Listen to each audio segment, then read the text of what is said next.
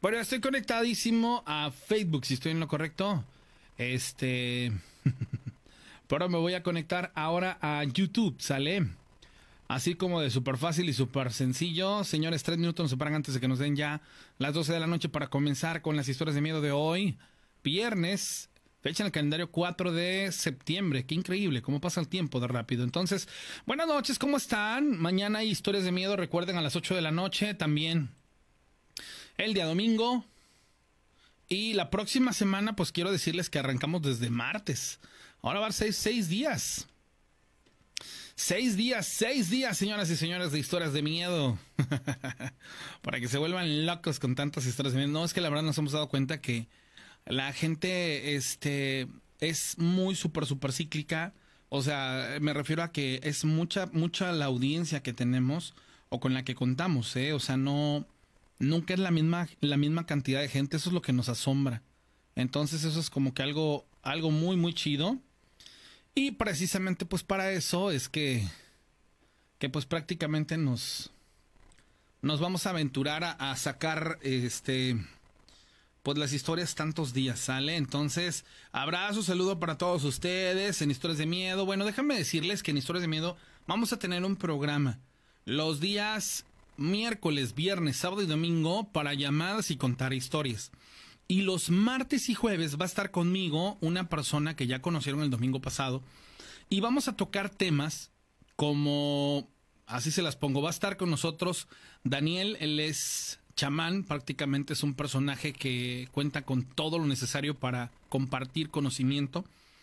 Y, vamos a tocar temas como nahualismo, vamos a hablar de sectas, vamos a hablar de fanatismo, en cuestiones de, todo lo que se vive a, lo paranormal, de magia, de amuletos, de brujería. Entonces, pues bueno, eh, es súper simple. Nos vamos a estar viendo martes y jueves, yo creo a las 8 de la noche, ¿sale? Martes y jueves a las 8 de la noche y los miércoles y viernes a las 12 de la noche y sábado y domingo a las 8 de la noche también sale para que esté igual podamos compartir con ustedes. Entonces, ahí ya, ya este, ya se la saben. Recuerden, martes, jueves, sábado y domingo, 8 de la noche. Y miércoles y viernes vamos a estar a las 12 de la noche, que es cuando arrancamos, ¿sale? Entonces los invitamos a que se pongan a compartir con nosotros ahorita esta transmisión para que seamos muchas, muchas personas las que de alguna manera pues estemos en esta transmisión de manera simultánea y este ahorita los voy a empezar a saludar ya estamos literal en, en, lo que es YouTube ok entonces señoras y señores ¿cómo están? buenas noches bienvenidos a este programa es un placer saludarlos desde la cabina número 3 en un momento más bien el pavo él se va a quedar aquí con nosotros se va a quedar este en la transmisión las dos horas no me van a ver ustedes hoy porque como yo voy a salir los jueves y los martes, pues lo justo es eso, ¿no? Que le demos un equilibrio. Entonces, los días viernes ustedes van a ver al pavo y los martes y jueves a mí, ¿sale? Para que haya un equilibrio, digo, y esto, este, termine por, por ser productivo para todos ustedes, ¿sale? La próxima semana ya salgo de vacaciones. Este, son tres semanas las que me voy, pero sí los voy a estar acompañando en los programas, así que este, por ese rollo va a estar bastante cool. Ok, entonces para toda la gente que está con nosotros, gracias. Conectadísimos. Arrancando, entonces, saludos a Demos Mirafuentes, a Malicha Hernández, ¿cómo están? Desde Jalapa, Rodrigo Velázquez, saludos, Lucy Valdés, Jessy Sandoval, Jonathan, Elda Zamora, Jenny Lachino, ¿cómo estás? Messi Gaspar, desde Tijuana, hermano, un abrazo. Marco Rodríguez, al siempre a las historias. Vero Chiwis, Elian Serrano, Ángel de Jesús, Salud Varela de Reyes, a Lidia, eh, Lidia, Alejandro Reyes, a Ramiro Miranda, desde Buenavista está, Gabriel Valeriano. ¿Cómo estás, hermano? Un abrazo. Mi querido Uriel.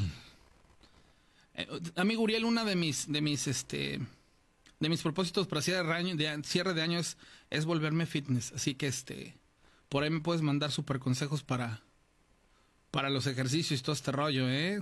Digo, aprovechando que eres experto en la materia, ¿no? A Lupita Rez, a Mike, ¿cómo estás? A Lula, a Fabiola Wizard, Fabis Tóxica Beltrán, a Erika, a Margarita Ojeda, Elia Costa, Lauren Rebel, a Meirane Mendoza, ¿cómo están? Bueno, saludos a todos ustedes, ojalá nos puedan compartir el programa para que seamos más y más y más y más y más personas las que estemos en esta conexión.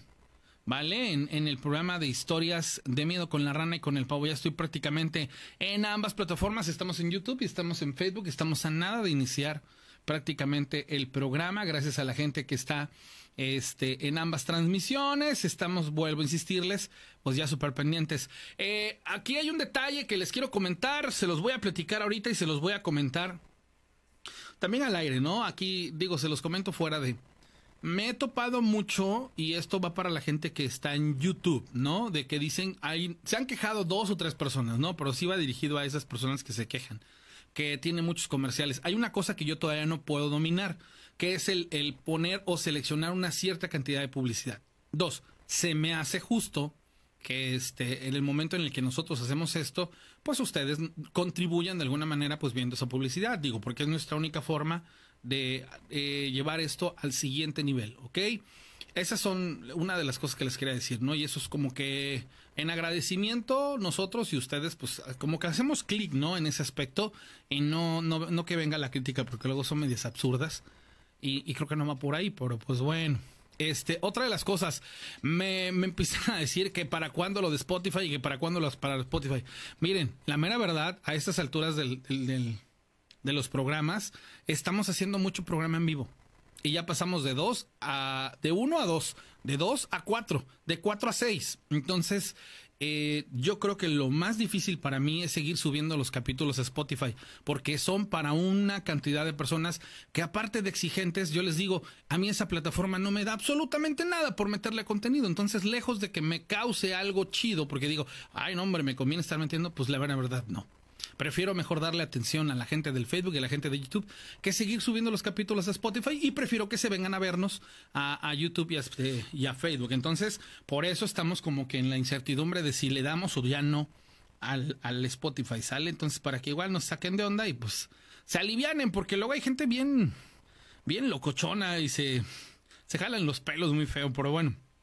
Ya vamos a empezar, ¿sale? Saludos a Meomet, a Cachito Huerta, a Samantha Meléndez, a mi amigo Ángel Román, ¿cómo estás, hermano? Un abrazo, Ari Portilla, a Vani Herrera, Lucy Valdés, a Julio, a Pablito Martínez, Alma Salazar, a José Armando eh, Viveros, le mando saludos a Gustavo Pimentel, a Elías Lucido, bueno, a Reina Gómez, a mi buen amigo, el abogado Armilo. ¿Cómo estás, hermano? Un abrazo. Enorme abrazo para ti y bueno, pues para todos ustedes, señores. Se van a quedar de este lado con el pavo. Yo me voy para la cabina número 4. Ahorita platicamos. Cuestión de nada que arranquemos ya el programa.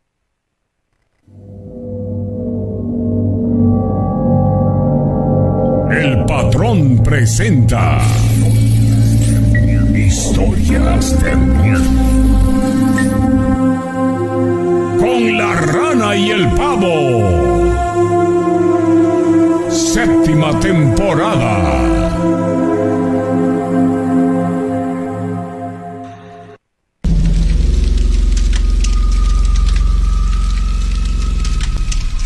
Bueno, voy para allá.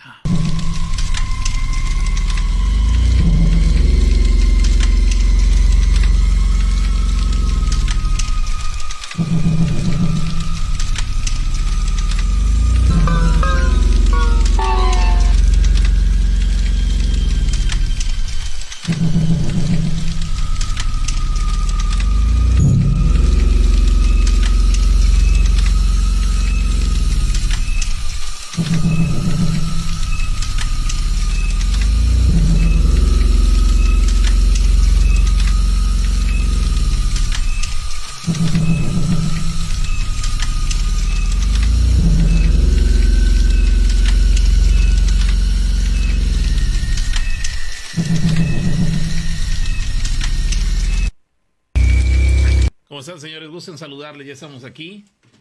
Cambio de último momento. A ver, algo ocurre aquí. Me acomodo, ahí está. Ya estoy mejor. Bueno, señores, vamos a arrancar ya las historias de miedo. Soy el pavo y bueno, aquí estamos para saludarles en esta noche. a Manuel Buñuelos. Ah, no, perdón, Bañuelos. Jeje. Se me antojó, yo creo. Saludos a Manuel Bañuelos.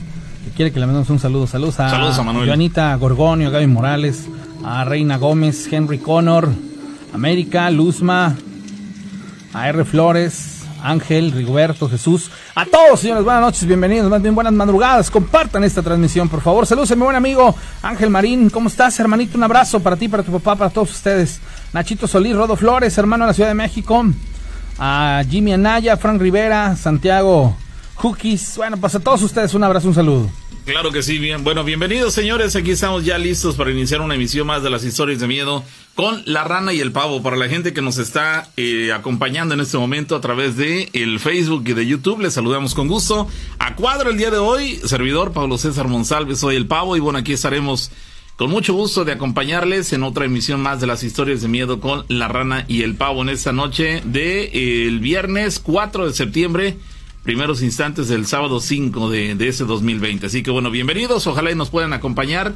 Este tendremos un programa seguramente muy nutrido como ocurrió en la más reciente emisión el pasado miércoles y ojalá y, puedan comunicarse con nosotros. El teléfono en cabina, el 271 7175 94.5. Así que ojalá y, podamos contar con sus eh, con su participación y con las anécdotas que nos quieran hacer llegar. Así que bueno, bienvenidos y qué bueno que están ahí. De verdad nos da mucho gusto que nos acompañen y que bueno estén dispuestos a, a hacernos llegar sus anécdotas el día de hoy. Recordamos que no tenemos WhatsApp, por lo tanto eh, la única opción este para que se comuniquen con nosotros son con las llamadas telefónicas, así que les agradeceremos ahí a la banda que quiera reportarse con nosotros en esa alternativa, bueno que lo hagan este, en un lugar donde tengan la oportunidad de tener buena señal. En ocasiones se complica mucho cuando no tienen esas condiciones apropiadas para sacar una llamada telefónica y este y, ya a la mitad de la historia luego se corta la comunicación y esa es la parte que sí nos nos deja con el sinsabor al, no haber concluido la anécdota que de repente resultan ser muy muy interesantes. Pero bueno, ahí está la invitación. Ojalá nos puedan acompañar. Arrancamos el día de hoy la emisión a través de Facebook y de YouTube. Así que, bueno, bienvenidos a través del Patrón FM, evidentemente. Si es la primera vez que nos ves, estamos ya en la séptima temporada este, en es, de esta emisión, de este programa. Y por supuesto, este, pues invitándoles para que se sumen con nosotros este, a esta aventura dentro de lo que tiene que ver directamente con lo paranormal. Así que bienvenidos. Vamos a arrancar con algunas de las anécdotas que nos han eh, compartido anteriormente. Mientras eh, ingrese la llamada telefónica, ahí está. Bueno, vamos, el, la vía telefónica está disponible, por lo tanto, mientras ingresa esa llamada telefónica, vamos a, darle salida a algunas de las anécdotas que nos han dejado eh, o hemos dejado pendientes. Dice por acá, buenas noches, Pau Rana. Les escribo desde Río Blanco, una comunidad que está, bueno, una ciudad que está, eh, pues aquí a unos kilómetros de la ciudad de Córdoba, para la gente que no es de esta región, para contarles una historia que le ocurrió a una amiga. Ella vive en la ciudad de Poza Rica, al eh, norte del estado de Veracruz, y sucedió hace algunos meses. Mi amiga, su mamá y sus hermanos fueron a visitar a la casa de los abuelos. Llegaron y pues hasta ese momento todo normal. Eh, se saludaron en la sala y platicaron un momento. Después, la mamá de mi amiga dijo que subieran al segundo piso a guardar sus cosas y después se metieran a bañar. Entonces mi amiga le dijo a su hermana que tomara sus cosas y subiera mientras ella buscaba a su hermano que al parecer había salido a jugar al patio. Su hermana menor se adelantó y mi amiga fue al patio. No lo vio. Pasó a la cocina y tampoco estaba ahí. Entonces creyó que ya había subido y mi amiga decidió subir eh, a la parte alta. Subió las escaleras, las cuales son de esas de, caracol. Y eh, cuando apenas ella iba subiendo los primeros escalones, vio a su supuesto hermano subir corriendo la escalera y ella le gritó, ten cuidado, si te caes mamá te va a regañar. Entonces escuchó sus pasos que se dirigían a una de las habitaciones y a la vez escuchó el portazo. Es decir, la puerta la azotó con fuerza. Ella corrió a decirle que ya no estuviera jugando y se metiera a bañar. Abrió la puerta de dicho cuarto y no había nadie. Entonces pasó al de junto que estaba abierto y que estaba en el cual se encontraba su hermana acomodando sus cosas y le dijo, oye, ¿dónde está Josué? A lo que su hermana menor respondió, no sé, aquí no está. Entonces, mi amiga salió del cuarto asustada. Y cuando pensaba bajar por las escaleras, vio a su hermano que apenas iba subiendo las mismas. Y ella entonces le gritó, ¿Dónde diantres estabas? Y él le respondió, fui al baño y después fui por mis cosas a la camioneta, ¿por qué? Entonces, ella se sintió todavía más asustada y bajó a contarle a su mamá y a su abuelita todo lo que le acababa de suceder. Gracias, es mi historia. Eh, buenas noches, excelente programa, amigos, nos dice esa chica en su anécdota. Hay muchas personas que se comunican con nosotros de diferentes maneras. Agradecemos que lo hagan por medio de mensajes de, del Messenger, bueno, que, que realmente ahí ustedes pueden escribirnos y, y, de alguna u otra manera, pues bueno, vamos a poder compartir sus historias, ¿sale? Entonces, pueden marcar a Camina 7175945 para que cuenten su historia en este instante. De acuerdo, gracias a la gente que se comunica con nosotros. Este dice cuando estábamos en Veracruz, este y yo estaba en la carreola. Ah, a ver, a ver, a ver, aquí hay una hay una anécdota que tiene que ver con algo que recuerda a esta persona siendo demasiado pequeña. Este, dice Pavo, claro que sí, está comprobado científicamente que algunas personas recuerdan cosas desde el vientre, desde que estaban en el vientre de sus madres, y también la recuerdan desde recién nacidos. Esto en relación al tema que tocamos la semana pasada, en la cual hay personas que tienen esta facilidad o esta habilidad o este don, como quieran llamarle, en el cual recuerdan cosas cuando ellos eran demasiado pequeños. Inclusive alguien recuerda haber estado dentro del vientre de su mamá. Eso es increíble, a mí me parece de verdad sobrenatural. Este, dice, yo también recuerdo cosas de bebé. Recuerdo que una vez mi mamá se fue. Oye, amigo, perdón que te interrumpa, no seas malo. ¿Le puedes ahí en el, en el, en el OVE checar que estén en los dos niveles o moverle ahí el cablecito. Es que dice, dice la gente que solamente nos escuchan en uno y que se escucha abajo. A ver, vamos a, checar. Ahí en la, imagen tú vas a sí, cuenta. Ahí quedó. ¿Ya quedó? Perfecto, perfectísimo. Entonces, ahora sí. A ver, no, ya había quedado. Ya no, ya sí. Creo que ya. A ver, hay que nos digan. Creo que ya quedó. Creo que ya quedó. Pero bueno, eh, qué bueno que me lo corriges para que bueno la gente pueda escucharnos perfectamente. Bueno, dice esta persona, recuerdo que una ocasión mi mamá se fue a no sé dónde, no recuerda dónde, y llegó ya avanzada la noche. Recuerdo haber escuchado que llegó como en un camión, en un autobús o en un bus, porque era el motor de un camión, de un bus.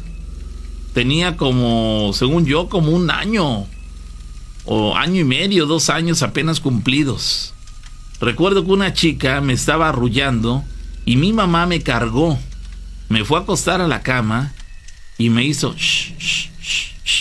pues me quedé dormida, dice esta chica. En otra ocasión, cuando estábamos en Veracruz, en la ciudad de Veracruz, y yo estaba en la carreola, es decir, era una bebé, yo estaba en la carreola, recuerdo que iba mi papá y mi mamá le estaba tomando fotos.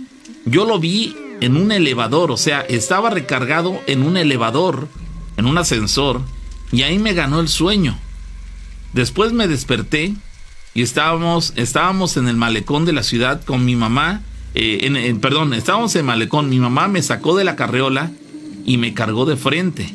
Hasta la fecha le sigo diciendo a mi mamá que no me gustaba que me cargara así, que no me gustaba ni me gusta esa posición. Por cierto, ahí tengo la fotografía cuando me cargó y tenía, sin mentirles, tenía yo ocho meses de edad. Es una situación que podría a algunas personas parecerle que no tiene nada de paranormal, pero desde mi punto de vista muy particular sí tiene mucho de, de, intriga, ¿no? Decir, caramba, ¿cómo es posible que una persona de solamente ocho meses de edad... Tiene esos recuerdos. Recuerda, sí, esa habilidad. Es decir, son de esas cosas que de repente nos, nos causan, eh, nos llaman la atención y, ese, y algunas personas que la recuerdan dices, caramba, ¿cómo es posible que haya registrado su cerebro ese recuerdo y lo tenga décadas después? A lo mejor, bueno, la chica no me da su, su, su edad, dice, yo me llamo Antonella, dice esa chica en su, en su mensaje. Entonces ahí queda la, la anécdota de esta persona, pero pues si ya el, el, que ella recuerde esas cosas cuando ella tenía ocho meses, yo no me quiero imaginar lo sorprendente que debe ser, porque ya nos lo han platicado, que haya personas que recuerden, la semana pasada creo que lo, platicábamos, o la emisión anterior, en la cual una persona recuerda que estaba en un lugar totalmente oscuro. y que en un momento a otro vio una luz demasiado brillante enfrente de ella. Y aparentemente esta escena tuvo que ver justo antes de su, bueno, justo en el momento de su nacimiento. Cuando esta persona dice que estaba totalmente oscuro, significa que estaba todavía en el vientre de su mamá. Y de un momento a otro vio una luz realmente brillante enfrente de ella y era aparentemente el, eh, la iluminación en el quirófano donde estaba siendo atendida su mamá en el momento de su nacimiento. Entonces, caramba, que alguien se acuerde de este momento de verdad me llama mucho, mucho la atención, pero bueno, hay quien afirma haber tenido ese, esa experiencia y recordarlo hasta la fecha. Llamada telefónica, bueno. Hola. sí, ¿qué tal? Bueno. Hola. Sí. Llamé para saludarte nada más. ¿Sí? ¿Vas, ¿Vas a platicarnos una anécdota? Bueno. que solo llamé por una canción, pero... Ah, estamos en las historias de miedo. Ah, ya, ya reconocí a Liliana. Sí, muchas gracias Liliana. Te agradezco mucho. Estamos en las historias de miedo, ¿sale? Ok. Que tengas feliz noche. Gracias. Gracias, gracias. Bueno, ahí está Liliana, señores. Pero bueno, así la situación, señores. La realidad es que hay personas que tienen esos recuerdos. Y esa es la parte que a mí por lo menos me deja verdaderamente contrariado. Este. Dice por acá una persona, eh, dice, buenas noches, es un texto copiado de una página, espero lo puedas compartir. Mi nombre es Ana, soy viuda y soy de Ciudad Juárez. Trabajo en un local de comida en el centro y tengo dos niñas, eh, las cuales son gemelas de seis años. En la casa de enseguida, dice, es decir, en la casa que, está eh, aledaña a su, a su casa, a su vivienda, vive mi mamá y ella me las cuida. Hace tiempo fuimos a una fiesta que hizo una amiga que vive cruzando la calle del Panteón. Eh, dice, la cuestión es que en la, fiesta mis hijas anduvieron felices y se iban al Panteón con las otras niñas, se hicieron amigas nuevas y me dijeron, mamá, ¿puede ir a quedarse a dormir mi amiguita nueva? A lo que yo le respondí que sí, que la invitara, pues no había problema, y salieron corriendo a seguir jugando. Y casi al irnos de la fiesta me dijeron, ya invitamos a la niña y dijo que sí se va a ir con nosotras, a lo que respondí, ¿dónde está la niña? Y me contestaron, no sé, a lo mejor la van a llevar a la casa. Eh, así quedó y nos fuimos a la casa, las alisté para dormir y a la medianoche las escuché que estaban a las risas. Me levanté en ese momento y me dirigí a su cuarto y estaban despiertas. Las regañé por, por estar despiertas a tan alta hora de la noche y pedí que se durmieran, pues tenían que ir a la escuela al día siguiente. Así empezaron a ser las noches, ellas despiertas y yo regañándolas. Un viernes las escuché igualmente y dije, las voy a dejar que sigan jugando, total, mañana no hay clases. En la mañana, cuando estábamos almorzando, les pregunté que si se habían divertido jugando hasta la madrugada, a lo que respondieron que sí, y la niña las hizo, que la niña las había hecho mucho reír. Me quedé asombrada y en ese momento les pregunté, ¿cuál niña? Me dice, Perla, una de mis, me dijo Perla, una de mis niñas. Dice, la niña de la fiesta, mamá. ¿No te acuerdas que te, invita, te, eh, a, la que, a la que invitamos a que se durmiera aquí en la casa con nosotras?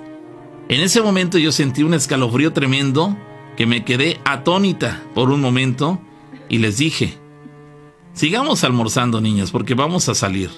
En la noche empezaron igual las niñas, me levanté y esta vez decidí escuchar tras de la puerta cuando en ese momento las escuché platicar con alguien más.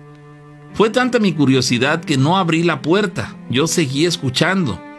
Cuando Perla en ese momento comenzó a llorar, en ese momento empujé la puerta y estaban las dos sentadas en medio del cuarto y pregunté, ¿por qué lloras, amor? ¿Qué pasó? Y me dijo mi niña, la niña me jaló muy feo porque yo, porque ya quiero que se vaya, mamá. Mejor que se vaya. La niña me jaló muy feo. Les dije, ya duérmanse, mañana platicamos.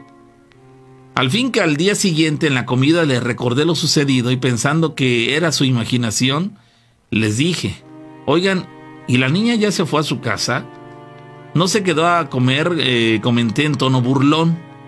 no se quedó a comer, a lo que una de mis hijas me dijo, no quiere irse mamá, ya no la queremos aquí, nos empuja cuando se enoja y no nos deja dormir, siempre quiere jugar. No supe qué decir, solamente las miraba comer, pero en la noche escuché un ruido extraño en su cuarto. En ese momento me levanté y abrí la puerta de su cuarto y estaba todo apagado. Me acerqué a las literas donde ellas duermen a darles un beso. Cuando me voy acercando miro a una niña sentada en la litera de arriba, balanceando su piecito de un lado al otro. Le dije, ya acuéstate, mañana hay escuela, pensando que era mi hija. Y al agacharme a darle un beso a la niña en la litera de abajo, mi sorpresa fue al ver a mis dos hijas que estaban durmiendo, durmiendo juntas. En ese momento yo me quedé paralizada, no quería mirar a la litera de arriba. Si mis dos hijas estaban dormidas juntas en la litera de abajo, ¿quién era la niña que estaba arriba, eh, pues me columpiando su pie de un lado al otro? Poco a poco decidí levantarme y mirar otra vez, pero ya no había nadie. Me fui a mi cuarto, pero no podía dormir, me dio miedo. Ya cansada, me ganó el sueño. Cuando entre sueños escuché la voz de una niña que me decía, ¿Me puedo acostar contigo, por favor? Le dije sí, y alcé la cobija y sentí que se acostó en mi cama. Al abrazarla la sentí fría, pero no quería yo abrir los ojos. Estaba más dormida que despierta, cuando en ese momento me dijo, ¿Quieres ser mi mamá? Yo en ese momento le dije, soy tu mamá, duérmete ya. Al día siguiente una de mis hijas pues me mostró unos rasguños que tenía en su piel y la miré triste. Le pregunté, oye, ¿qué te pasa, mi amor? Y ella me dijo, tenemos miedo y que la niña no las quiere ya en la y que la niña no las quiere ya en la casa, es decir, ahora la niña está ya no quería a las niñas en la casa. Que no quiere compartir a su mamá, es decir, a mí. Ya me empecé a preocupar bastante, pues estaban viendo cosas raras y mis hijas habían ya para ese momento cambiado mucho. Ya no querían dormir en su cuarto, lloraban por las noches, solamente me pedían que nos cambiemos de casa. Ya es bien cansado, dicen, que mis hijas no puedan dormir y no quieren estar en la casa, pues pasan cosas extrañas y hemos visto de repente a la niña muy molesta y se escuchan pisadas corriendo de un cuarto al otro. Hoy en día estamos quedándonos con mi mamá, pues las cosas ahí están más tranquilas y mis hijas pueden dormir a gusto. Pero como vive enseguida de mi casa, es decir, en la casa siguiente, le doy vueltas a mi casa y de repente se escucha a la niña jugando en el cuarto con los juguetes de mis hijas, o bien llorando, eh, llorando. De hecho, una vecina me dijo que por qué dejaba tanto tiempo a la niña sola, porque la, la mira triste, parada, asomándose por la ventana, que si mi mamá solo me cuidaba a una de ellas. Si gustas, te dejo la dirección por inbox y las puertas de mi casa están abiertas por si gustan venir y ver la situación. Su página está genial y les sigo. Ahí queda la anécdota, señores. Ahí queda la anécdota de algo que está viviendo una persona, una familia. En la actualidad, en su casa, si no mal recuerdo, nos dijo que en Ciudad Juárez, Chihuahua. Tenemos llamada telefónica. Bueno, Oye, antes de esto, Sí. hay una persona que dice que es imposible que los niños tengan eh, un recuerdo a los ocho meses como la persona que nos contaba. Pero bueno, eso es a nivel científico, tal vez. falta- Exactamente, en la práctica. ver qué otra cosa No, y, viene. de- y de hecho hay muchas personas que afirman tener esos recuerdos. Y yo tengo una persona muy cercana a mí que sí recuerda detalles muy específicos de cuando era demasiado pequeña. Pero bueno, llamada telefónica. Bueno. Bueno. No parece ser que no la tenemos. A ver, checa ahí el teléfono. No, está No, mal. no, no, aquí no, tengo problema. Ahí quiero que alguien se quede entonces en la línea. Oigan, acabo de subir tanto a la página de Facebook como a la página de YouTube los tres nuevos grupos de WhatsApp. Les hago la recomendación, si usted está en cualquiera de los otros cinco, ya no se agrega a ninguno de los otros. Pasa lo siguiente, si usted de esas personas que están en el grupo 1 se sale y dice, ah, pues me meto al 2, y del 2, ah, pues me meto al 3, y no avisa, obviamente a usted lo registran como participante del grupo 1. Al agregarse a cualquier otro grupo y lo detecten, lo van a eliminar. Por ende, no hagan eso sin avisarle al administrador. Por favor, administrador, ¿me puedes cambiar del grupo 2 al 3 o del 1 al 4, del 1 al 5? Y, nada más, ¿eh? se los digo porque me han estado hablando. ¿Por qué me sacaron? Pues por esa situación. Y, y en los grupos 6, 7 y 8, por favor, denle chance a la gente que no ha estado jamás en los grupos. Y lo hago porque sé que hay mucha gente nueva que está con nosotros. Claro que sí, ahí se está la creación. ¿Dónde, dónde pueden se agregarse? En la página de Facebook ahí están las tres ligas. Y este, y ahí sí súper de volada. De acuerdo, entonces ahí está para la gente que se quiera eh, sumar a alguno de los grupos de WhatsApp de las historias de miedo con la rana y el pavo. Bueno, ahí está la invitación. Ahí están las ligas en el Facebook. Chequen la publicación más reciente que hizo eh, la rana a su momento para que se puedan añadir a alguna de estos grupos Bueno. de historias de miedo. Llamada, bueno. Bueno, Hola, Eh, buenas noches, ¿quién habla? este, me llamo Melquisedec, soy de Dos Ríos. Hola Melquisedec, ¿qué pasó? Bien, este, pues yo soy de, lo, de le repito, soy de, de la localidad de Dos Ríos. Eh, ahorita tengo 22 años, pero hace aproximadamente como 12 años, o sea, yo de 8, este, eran como las 12 de la noche y yo tenía yo, para eso siempre me han gustado las colecciones de los, de los muñecos y todo, y tenía yo, la- este, pues varios muñecos que funcionaban con botones. oye, ¿sí le puedes bajar a tu radio? Vale. Y resulta que ya era un poco, ya era un poco tarde y yo los juegos, los, bueno, los juguetes siempre los tenía yo este con pilas, pero en ese entonces no recuerdo por qué se las había quitado, el caso es que no tenían y de repente empezaron a hablar entre ellos y pues sí, sí se sintió un poco extraño. ¿Los muñecos empezaron a hablar entre ellos? Sí, o sea, como que se comunicaban, de hecho exactamente era un Buzz Lightyear, un, este, un Superman y un Elementor de esos de Max Steel y todo eso. ¿Originalmente esos muñecos hablaban? Sí, o sea, funcionaban con botones, accionaban y entre ellos este, como que tenían diálogos, pero la plática como que se, se enlazaba pues. Es decir, ori- origi- originalmente estos juguetes, con- eh, teniendo pilas, emitían este, voces, es decir, eh, eh, era como si platicaran, como si hablaran. Ajá, exactamente, pero la sorpresa fue que cuando yo los revisé no tenían pilas algunos, solamente dos de los tres no tenían pilas, solamente uno tenía. Y aún así los que no tenían pilas, aún así se activaron. Exactamente. Y ¿Solamente los lo viste? que- ¿Solamente los escuchaste o los viste? Los escuché porque pues sinceramente no me paré hasta el otro día que pues, los volví a acomodar en su lugar y hasta la fecha los tengo acomodados. ¿Solamente ocurrió una vez? Solamente ocurrió una vez. Pero sí Mm. fue algo como que... Pero no estabas tú en, en- en un lapso así de, de dormido, despierto. No, de hecho estaba mi abuela, mi mamá y yo. Era, le, digo, le repito, tenía yo como ocho años más o menos. Y ese día estábamos nada más nosotros tres porque mi papá había ido a trabajar en la Oye, noche. ¿y qué comentaron tu- tus familiares, las que Pues escucharon también? al, al, al momento pues sí como que sí igual se impactaron e incluso me dijeron que pues tirara los juguetes pero pero como yo les vuelvo a repetir como que soy muy fan de, de colecciones Ajá. pues yo le dije que no que no los quería tirar y hasta la fecha los conservo aún Caramba. pero o sea, obviamente sin pilas y no por sí ya no vuelve a ocurrir Sí, sí, es decir, de, de por sí ya era un tanto extraño que sin estar manipulando el, el, el- muñeco que, que tenía pilas, se hubiera activado. Digo, si nadie lo activó, así tuviera pilas, no tenía por qué echarse a andar. Sin embargo, sorprende todavía más que los muñecos que no tuvieran baterías, eso sí hubieran, ah, se hubieran activado como si sí hubieran tenido las, las pilas colocadas. Entonces, Sí, es bastante extraño. ¿Tú eh, en un momento dado escuchaste que, que entablaron como una especie de comunicación, una charla? Sí, sí, porque cada juguete tenía su frase, por así decirlo, como Buzz Lightyear tiene sus frases típicas. Este, Superman igual tenía una frase así de él, pues, pero cada frase como que se concordaba, o sea, entre ellos, por ejemplo, como se presentaban, por así decirlo. Es decir, este, eh, como si estuvieran, como si tuvieran Hablando. un diálogo, pues. Como si hubiera un diálogo inteligente o coherente. Es decir, habla- hablaba uno y ese que se callaba y a- y re- ahora le tocaba el turno al otro. Exactamente. Ah. Y pues lo peor fue que dos de los tres ni- no tenían pila. ¿Cuándo ocurrió eso?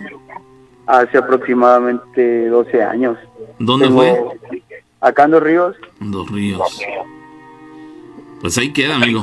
Sí, sí llama la atención que, que hayas tenido esa, esa mala experiencia porque digo, no es normal que ocurra esto, pero, pero tampoco es la, no es una cuestión aislada, ¿eh? Ya nos han platicado historias similares en las cuales los muñecos actúan de tal manera que pareciera que cobran vida. Sí, sí. ¿Te dio miedo aquella ocasión o cuál fue tu reacción? Eh, pues fue impactante, a la que le dio miedo pues fue a mi mamá y a mi abuela, pero sí sintió algo extraño y pues hasta la fecha no logro este pues, Entender, por qué fue o por qué pasó exactamente. Claro que sí. Pues ahí queda, amigo. Muy interesante. Gracias por compartirlo.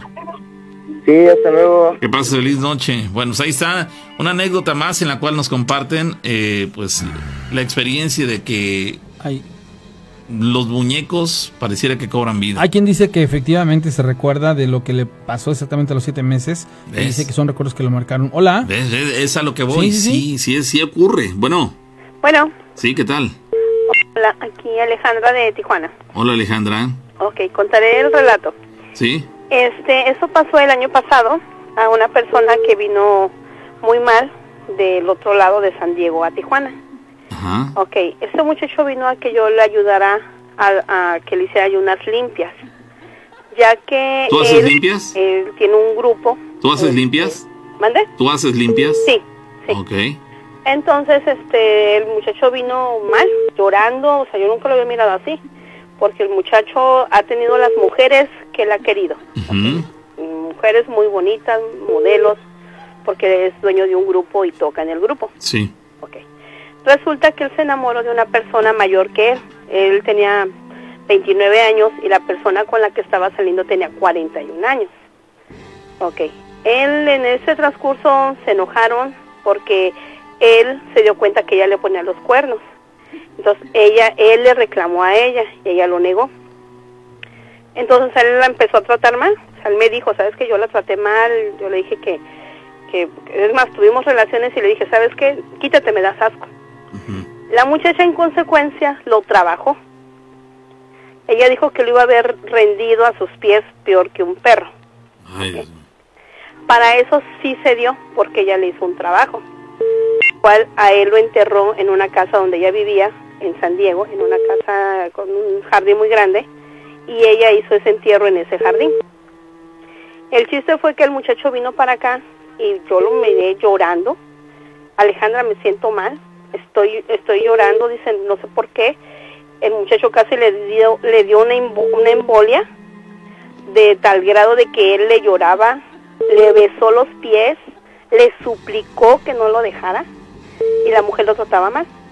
Bueno, pues vente, le dije, deja ver qué puedo hacer contigo, deja este, deja ver cómo te puedo ayudar. Y ya pues le dije, ¿sabes qué ocupo esto, esto, tráeme esto y esto y esto. Pues estuve haciéndole limpias, gracias a Dios, y a la Santísima, yo lo quité de eso, o sea, le quité ese mal. En él quedó como la, como ganas de vengarse por lo que ella le hizo. Ujú. Entonces me dijo, ¿sabes qué? Si yo me quiero vengar. No, le digo, mira, deja las cosas así. Todo tarde que temprano cae por su propio peso. Quien te hace daño, sin tú deberla ni temerla, se le regresa la séptima potencia. ¿Ok? No, es que yo, mira, que... Ok, bueno, haz lo que tú quieras, le dije. Yo a eso no me voy a prestar. Yo Pero- no la voy a trabajar, yo nada, le dije. Algo así como si vas a, si sigues en tu, en tu intención de querer devolvérsela, no cuentes conmigo. Exactamente.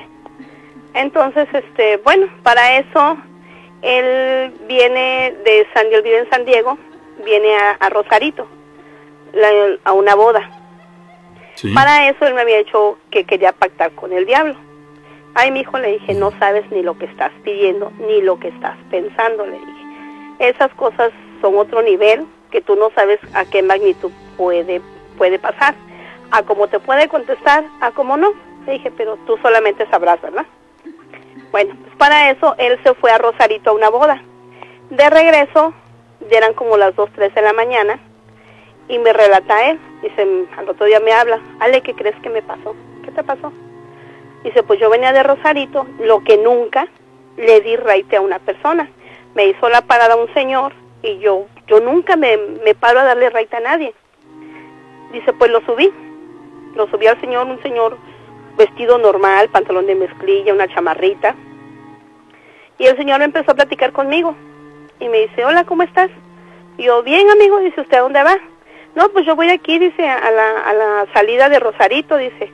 O sea, si vienes de Tijuana es la entrada y si vienes de Rosarito hacia, hacia afuera, pues es la, la entrada. y me dice, este, yo le dije a él, este, pues sí, pues vamos, dice, pues ahí lo, ahí lo dejo. Le. Y el señor le empezó a decir, bueno, este, tú, dice, te ha ido bien y te ha ido mal en la vida. Y se quedó este muchacho mirándolo, se llama Charlie. Dice, sí, dice, pues, sí, pues ni bien ni mal, dice, no, no me quejo, dice. Bueno, dice, yo te puedo dar todo lo que tú quieres, todo lo que tú deseas. Te puedo dar lujos, te puedo dar éxito, porque él apenas está empezando con su grupo. Dice, te puedo dar lujos, todo lo que tú quieras, hasta el amor que tú quieras te lo puedo devolver. Y dice el Charlie que se le quedó mirando, y si luego luego pensé, dije, este hombre cómo sabe lo que yo quiero. Y le dijo, no señor, dice, no, dice, todo está bien, dice, así está bien, dice, yo pienso que todo se, se gana con esfuerzo. Pues sí, dice, pero si tú ya sabes si lo quieres, porque tú me has pensado, porque tú me has nombrado. Y que volteó hacia mirar al Señor y él seguía manejando. Dice, pero este, llámame cuando tú en verdad me necesites y quieras que yo te haga el favor, yo te lo hago. Caray. Dije, ay Charlie, le dije, no me digas eso, le digo, subiste al diablo a tu, a tu carro, le dije. Y yo le dice que él le preguntó, bueno, dice, cuando yo lo quiera buscar, ¿cómo lo busco? ¿O en dónde lo busco? No, dice, y que el señor traía, en la muñeca derecha traía un como tatuaje como de un, de un murciélago. No, dice, pues yo soy muy conocido, dice, tú bien sabes a mí por cómo me conoce. Pero cuando gustes, dice, nada más dime Batman y yo voy a estar ahí. Caramba. ¿Eh? Ajá, yo también me reí. Ahora, ¿cómo que Batman? Te lo juro, Alejandra. Dice, lo dejé a la salida, dice, yo ya iba yo para el otro lado. Ya agarro, agarro la escénica y salgo por playas y jalo para, para el otro lado. Dice, voy a cruzar. Pues al otro día dice que su mamá abrió el carro de él, porque andaba buscando un papel de, de la Sentry. Y le dijo, oye Charlie, dice, ¿a quién subiste al carro? ¿Por qué, ama? ¿Aplastaste un perro? No. El, ve al carro, dice, huele a mil perro muerto adentro, huele a perro muerto, apesta. Apesta, hijo, dice, ¿dónde te metiste? ¿A dónde anduviste? En ningún lado, mamá. Fui a la boda de, de mi compadre y me regresé y le di reito a una persona. Pero ya, y ahí dice que él se, se salió, o sea, se fue al patio, agarró, abrió el carro y dice, sí, dice, apestaba, dice, horrible, Horrible. apestaba a perro muerto. Caray.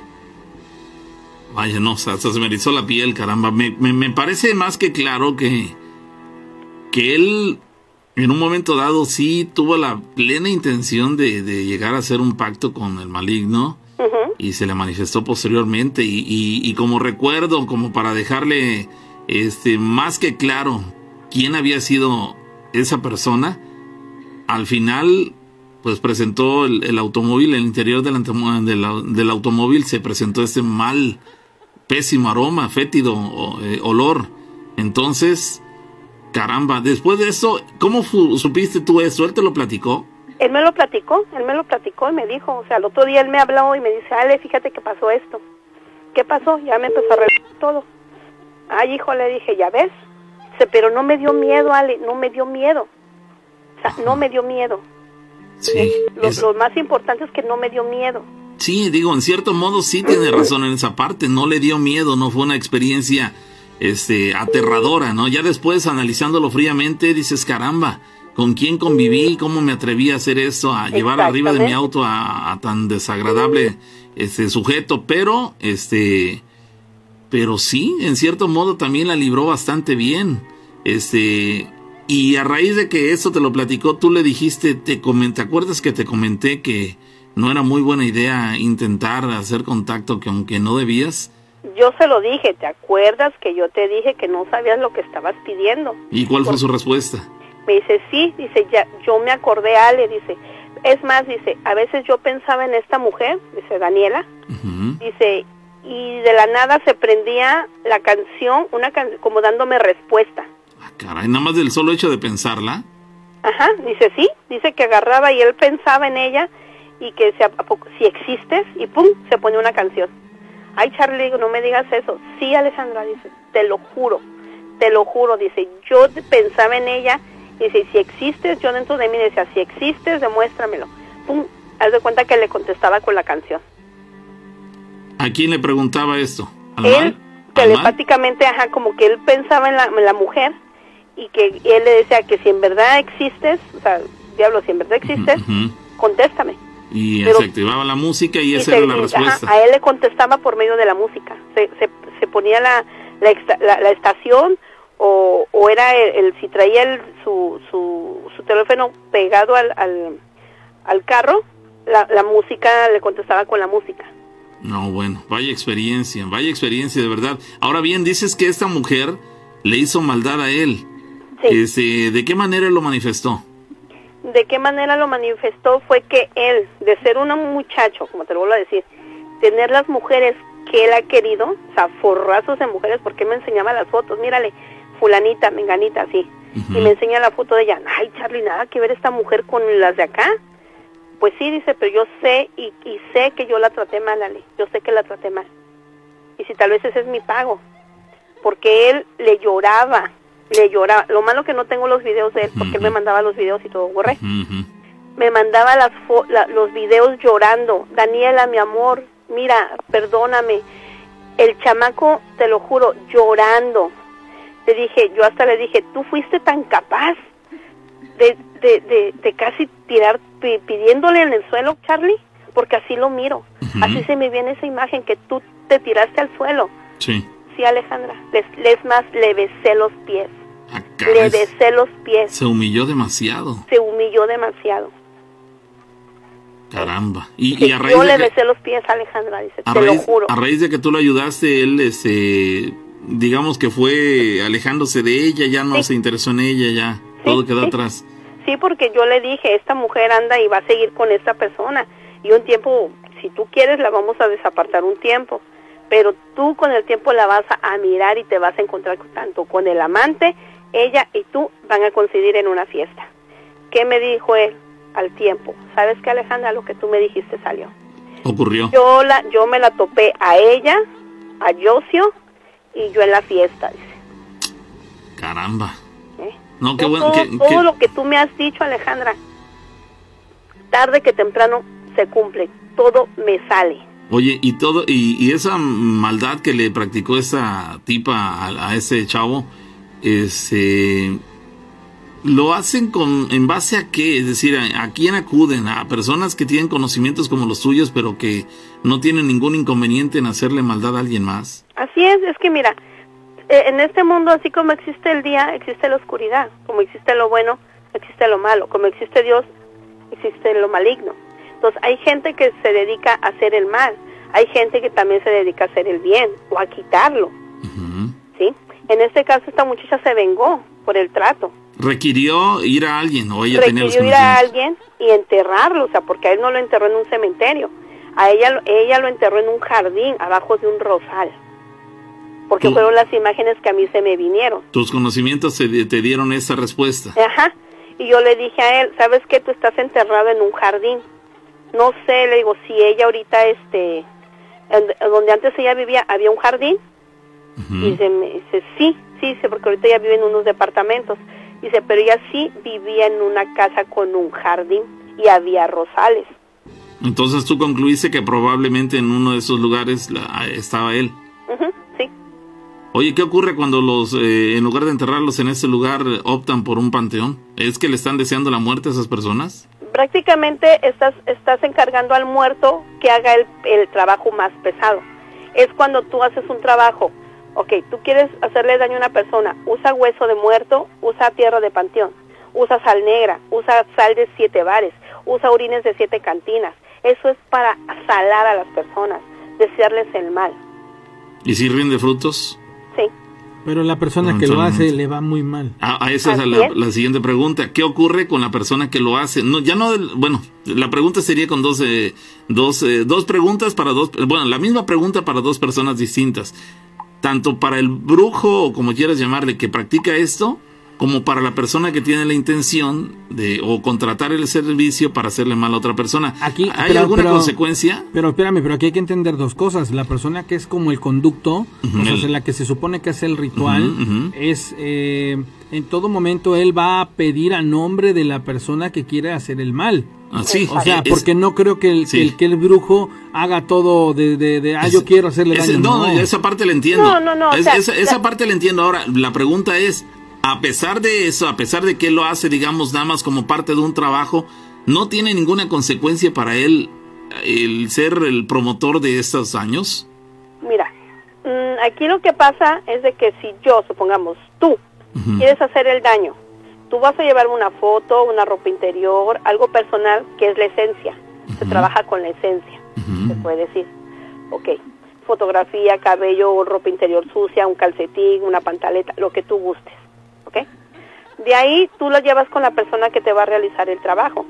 Esa persona tiene el conocimiento de hacer un pacto y estar pactada para hacer ese mal. ¿Hace el pacto con el maligno? Exactamente. Y entonces, bajo eso, ¿sabes qué? Te voy a llevar al panteón, lo voy a hacer bajo el panteón y ahí, ahí es donde más surte el efecto.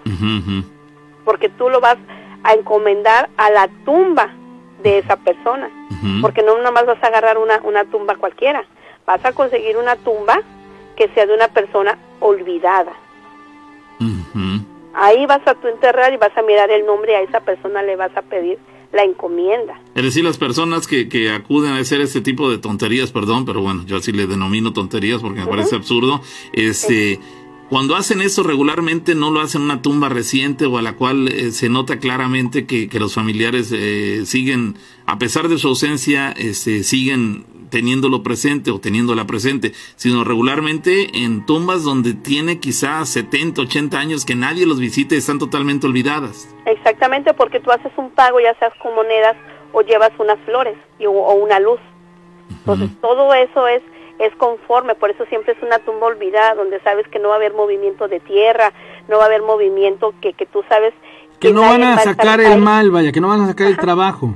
Ajá, sí, porque es eso, o sea, nadie va a removerte ahí tu trabajo que estás haciendo. Sí, claro, ese, es el objetivo de hacerlo en un lugar que está totalmente olvidado.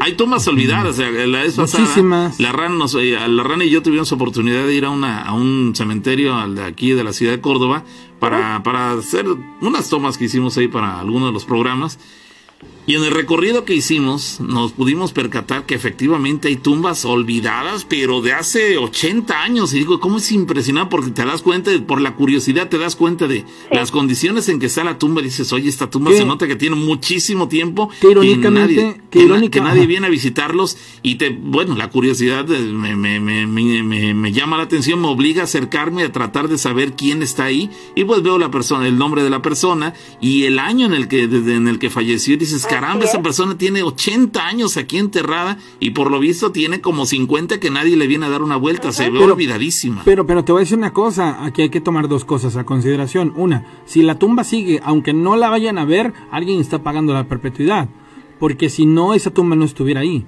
O sea, a lo mejor es un familiar que sí paga la perpetuidad pues por conservar a su muerto, pero de eso a que venga a verlo, pues no, ¿verdad? y, ese tipo de situaciones sí se dan, están bastante este, pero acuérdate que, que hace tiempo tú comprabas, el, se puede decir, ¿no? El terrenito, o sea, el pedazo donde tú tenías a tus muertos. O sea, ya era, un, ya era tu propiedad el panteón hace años. Ahorita ya te están cobrando, o sea, la perpetuidad es lo que tú compras, que sea perpetuo. Sí, que no vaya, no vaya a haber riesgo en el ah, paso del tiempo de que tiempo te, van a sacar el cuerpo. Porque yo eso me pasó ahora que mataron a mi hermano, yo yo pagué el terreno porque eran 7500 por nada más 7 años y a los 7 años exhumaban el, el, el, a menos que, pagara, a menos que pagaras más tiempo. A menos que yo pagara la perpetuidad entonces fue lo que yo pagué la perpetuidad. O sea ese terreno prácticamente es mío. Van a ser siete, eh, pagaste siete años y pasados siete, esos siete años tendrás que pagar otra cantidad más para... No. Ah, Era lo que a mí me cobraban por siete años, siete mil pesos. Pero si yo quería el pedazo, me cobraban 10 mil pesos. Ok. Entonces Pero yo la pagué los 10 perpetuidad mil tiene que tener caduci- caducidad, ¿no? No, no, ya no. Y ahí, ahí mismo te dicen, cuando es su tumba, ahí póngale la, la palabra perpetuidad. O sea, que es perpetuo. Probablemente eso, eh, eso ocurra en esos, ese, en Ahorita esas ya no, ahorita lo que te están cobrando es el mantenimiento del panteón cada año. Pues en ese caso, la- la- eh, el mantenimiento de estas tumbas, creo nadie se encarga de ellas en décadas. No, ya porque no, es- no, ya, ya están- son tumbas olvidadas, ya, ya a lo mejor ya, como el de la, el niña, la niña mm, ah, Ana María del Ángel, eso ya es, ya es perpetuidad ahí. Sí. O sea, eh, y aunque hace tiempo quisieron quitar la tumba de ahí, que la querían llevar a otra parte, pero no lo permitieron. ¿Quién es pero ella? eso ya es perpetuidad, o ¿Quién sea, es ya ella? tiene cuántos años. ¿Quién es ella? La que está en el, en el panteón de Orizaba, la de la niña y el ángel. Ujú. Caramba. Amiga, muchísimas gracias. Ok, hasta luego, bye. Quiero decirles que no es la verdad absoluta lo que la chica nos dice porque eh, hay muchas cosas acerca de la brujería que a- ahorita que me, me he visto inmerso en pláticas sobre ello van más allá de la comprensión de algo, eh, digámoslo así, mm, algo tan superficial. Hay más factores a cuestiones, cuestiones energéticas muy poderosas y bueno, ahí, ahí los días martes y jueves que tenemos tema vamos a tocarlos para que la gente empieza, empiece a digerir que todo esto va más allá de lo que muchas veces comprendemos. Hay una llamada telefónica, el patrón FM, hola. Bueno, Sí, ¿qué tal? Buenas noches. Estoy escuchando las historias. Quería contar la mía. muy bien, muy bien. ¿Cuándo y dónde ocurrió eso? ¿Qué tal? Esto no me pasó a mí. Esto le pasó a un amigo mío muy cercano. Y esto pasó alrededor de hace uno, un año más o menos. Sí. Este, en Orizaba. bueno, ¿Dónde- ¿En dónde ocurrió eso? en Córdoba, Veracruz, aquí. Ok, Muy cerca de Plaza Cristal. de acuerdo. Este, bueno, es muy rápido también. Eh, él me cuenta, él vive en, Sa- en San Román, pero sus papás viven en Infonavit. Un día se quedó muy tarde y tuvo que regresar en la mañana a San Román. Lo que pasa es que en el camino de regreso pues, se toma el San Román y ves que pasa por, por la autopista, Sí, yendo para... Ajá, por donde está Plaza Cristal. Antes de ese tramo hay un puente, un tren. sí, Pasa el tren, pero es un puente. sí. Dice que iba en el bus, estaba, y eso, de eso bien me acuerdo, dice que iba dos señoras adelante de él, unos chavos atrás, que eran tres, el conductor. Todos vieron como una persona caminaba hacia la mitad del puente y se arrojó. Dicen que abrió sus manos y se dejó caer. Y que mientras él iba cayendo, el autobús también iba avanzando y justo antes de tocar el suelo desapareció. Ah, caray. Es decir, Sí, lo- tanto el conductor como los pasajeros que iban hasta el frente, de, en los asientos del, del frente, se percataron de esa acción, que había alguien que desde lo alto del puente se arrojó hacia, digamos, hacia la parte inferior donde pasan lo- lo- los automóviles. Sí, sí, sí, los automóviles, o sea. Y o sea, la reacción de, del conductor fue frenar un poco, la- las señoras que iban adelante, dice que se escucharon, los chavos de atrás pues así ex- se exaltaron, dijeron algunas palabras, y pues mi, mi amigo Ricardo este, decía que sí se puso muy nervioso, yo, yo me acuerdo que al siguiente día de eso, él nos platicó de eso, que, que el conductor se volteó y les dijo, ¿vieron? Y que la señora dice, sí, que se pusieron a rezar y así, que, que el conductor se empezó a ir como más despacito, pero trató de no pasar por ahí, o sea, como que le dio el... Lo eh, esquivó esa parte en la que se supone debió haber caído esta persona y nunca, nun- nunca hubo nada. La vieron caminar, eh, él, él me acuerdo, eran, pero para esto eran las 7 de la mañana, o sea, no era ni siquiera de noche. Sí, exacto, ya, ya había amanecido. Ajá, ya amanecido, ya de día, ya el sol, las escuelas, bueno, en esos Sí, días, sí, ¿no? sí, Pero- claro, claro. Ya con Este- actividad de la gente, ya todo en orden, digamos, y vamos, ese, es- esos casos son los que, los que nos eh, recuerdan a todos que lo- las cuestiones paranormales no tienen este hora para suceder. En Sí, sí, caso, sí, cuando claro. digo, la mayor parte de las anécdotas, estaremos de acuerdo, pareciera que ocurren en las noches, eh, cobijadas justamente por la oscuridad de la noche, pero también, y aquí está la muestra, ocurren durante el día. Sí, y, y realmente se las quería contar porque yo, yo como tú, Pau, yo tengo la capacidad de no ver nada, de estar ciego ante estas cosas, de no ver sombras, no escuchar Nada. No, nada, nada, nada. Pero la historia de él siempre me ha parecido fascinante porque fue eso, fue de día y no nada más lo vio él, o sea, no es como que algo que Sí, parece que vio, no, no, no, Exacto. realmente sí lo vio y, y sí me impresionaba y yo nunca he escuchado nada parecido en esto en el programa y créanme que lo sigo desde hace siete años, o sea, Sí, impresionante. desde que tengo tres años yo los escucho, entonces Sí, es impresionante eso. Todos vieron cómo una persona se arrojó y a la hora que todo apuntaría que se hubiera impactado en el pavimento y que el- probablemente el autobús lo hubiera este, atropellado y dejado maltrecho, este, resulta que no había nadie. Todos voltean a la- al área donde debió haber eh, quedado ese cuerpo y resulta que no había nada y no había no hay nadie. nada, Dices, caramba, exacto. ¿qué fue Y entonces? sabes, y esto, esto también me recuerda a una historia que apenas contaron de, de un camión que iba delante de ellos y se subió una sombra a bailar Ajá. y que se fue para el barranco, que es Exacto. como una distracción para Exacto. causar un accidente, Un accidente, también sí, puede ser eso. Sí, a mí también me pinta que era la, llevaba la misma intención, causar que el conductor, este, en su afán, pues, bueno, es que todo sorprende, ¿no? En la Sí, sorpresa es, la, es la parte clave de todas estas eh, situaciones que no se lo no se lo esperan, ocurre en un segundo y este y esa novedad, esa sorpresa, pues evidentemente actúa en muchas ocasiones en contra de, de la víctima porque en su afán por evitar el atropellamiento, en su afán por evitar este la colisión, en fin, lo que sea, este puede dar un volantazo que te Sí, orilla el girón. exactamente Claro, te claro. orilla a irte a impactar en ese caso contra el puente o en el caso de la historia que comentas a- a- al barranco Al, al básicamente. camellón ese que está en medio, ¿qué pasa? Porque sí, Sí. me parece que hay un camellón en ese tramito.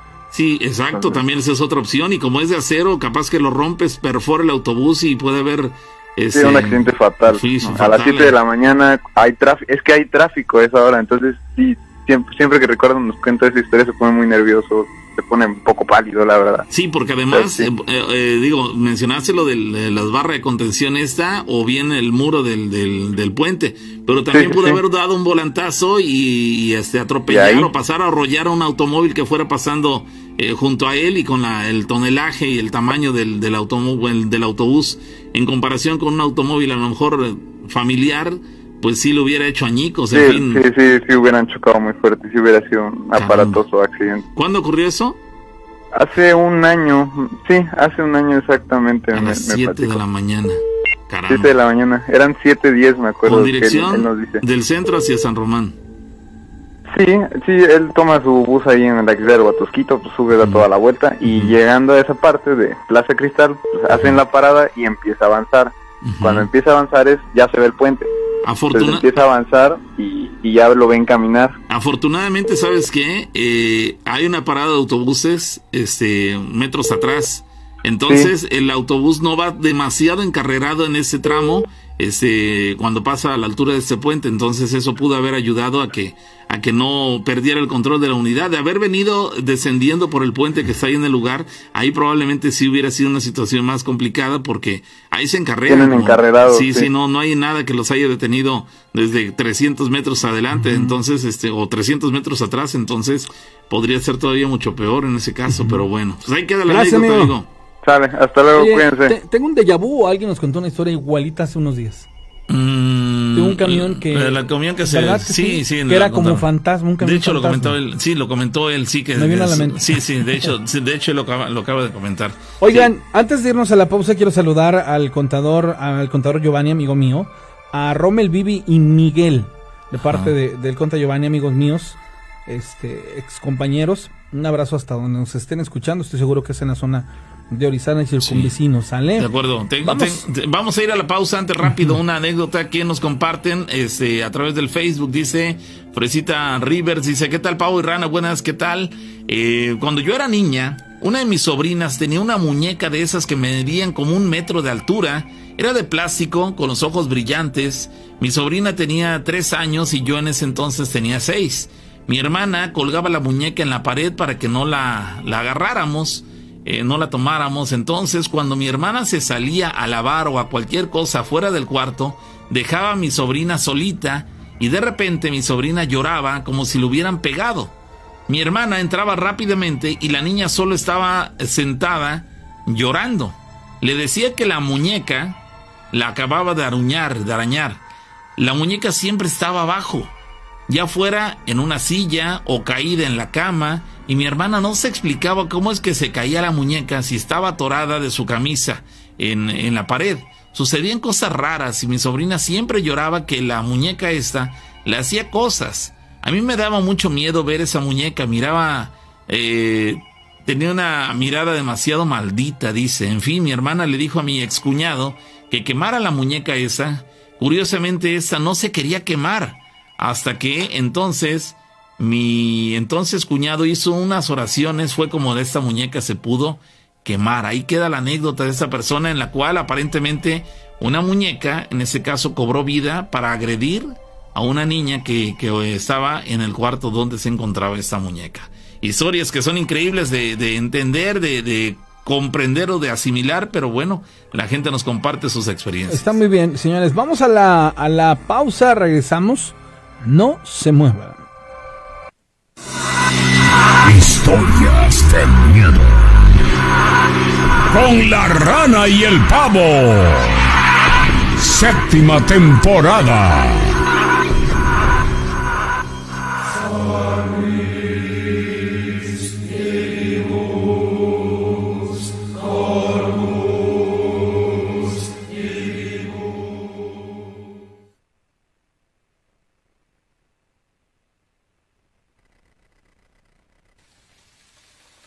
Bien, señoras y señores, estamos de regreso. Estamos en la pausa musical en este momento. Saben que cumplidas los primeros 60 minutos, eh, prácticamente siempre vamos a una pausa. Por lo tanto, pues estamos en este momento en esa pausa. Gracias a la gente que nos sigue a través de las redes sociales, a la gente que está acompañándonos a través de el Facebook y de YouTube. Muchas gracias a los que están ahí siguiéndonos. Nos eh, complace que nos estén acompañando y que pues evidentemente compartan con nosotros estas anécdotas este, que, son escalofriantes en muchos de los casos.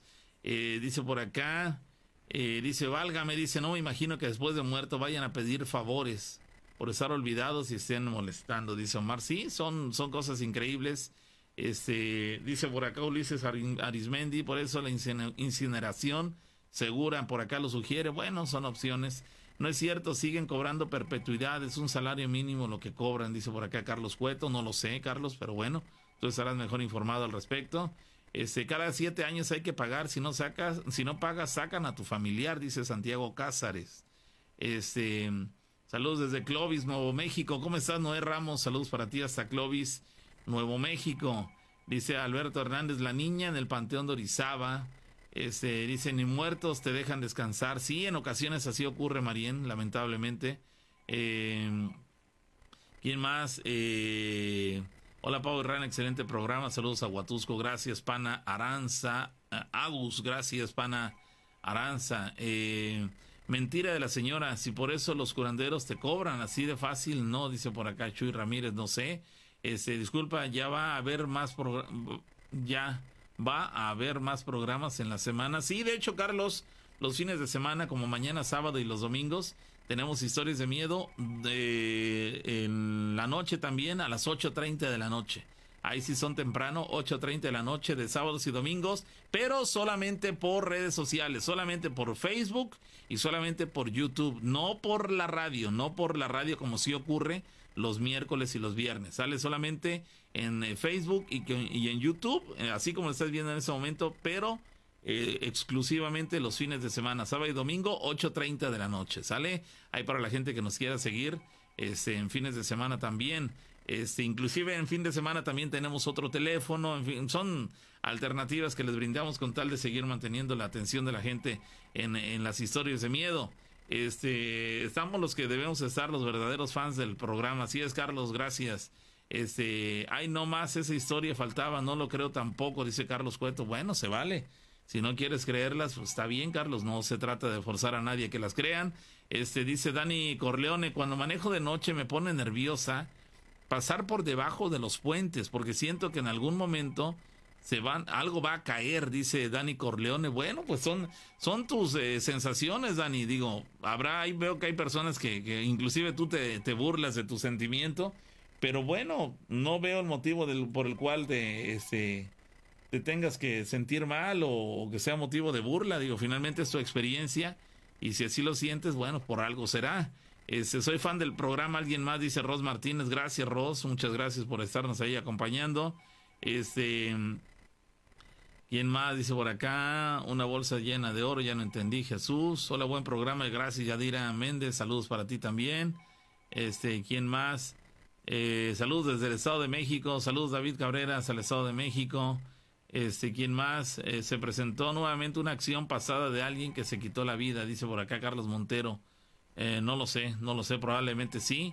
Este, vamos a regresar ya a las historias de miedo, ¿sale? Así que no se vayan, muchachos. Vamos ya de regreso. con el patrón. Llámanos 7175-945. Historias de miedo. Con la rana y el pavo. Séptima temporada.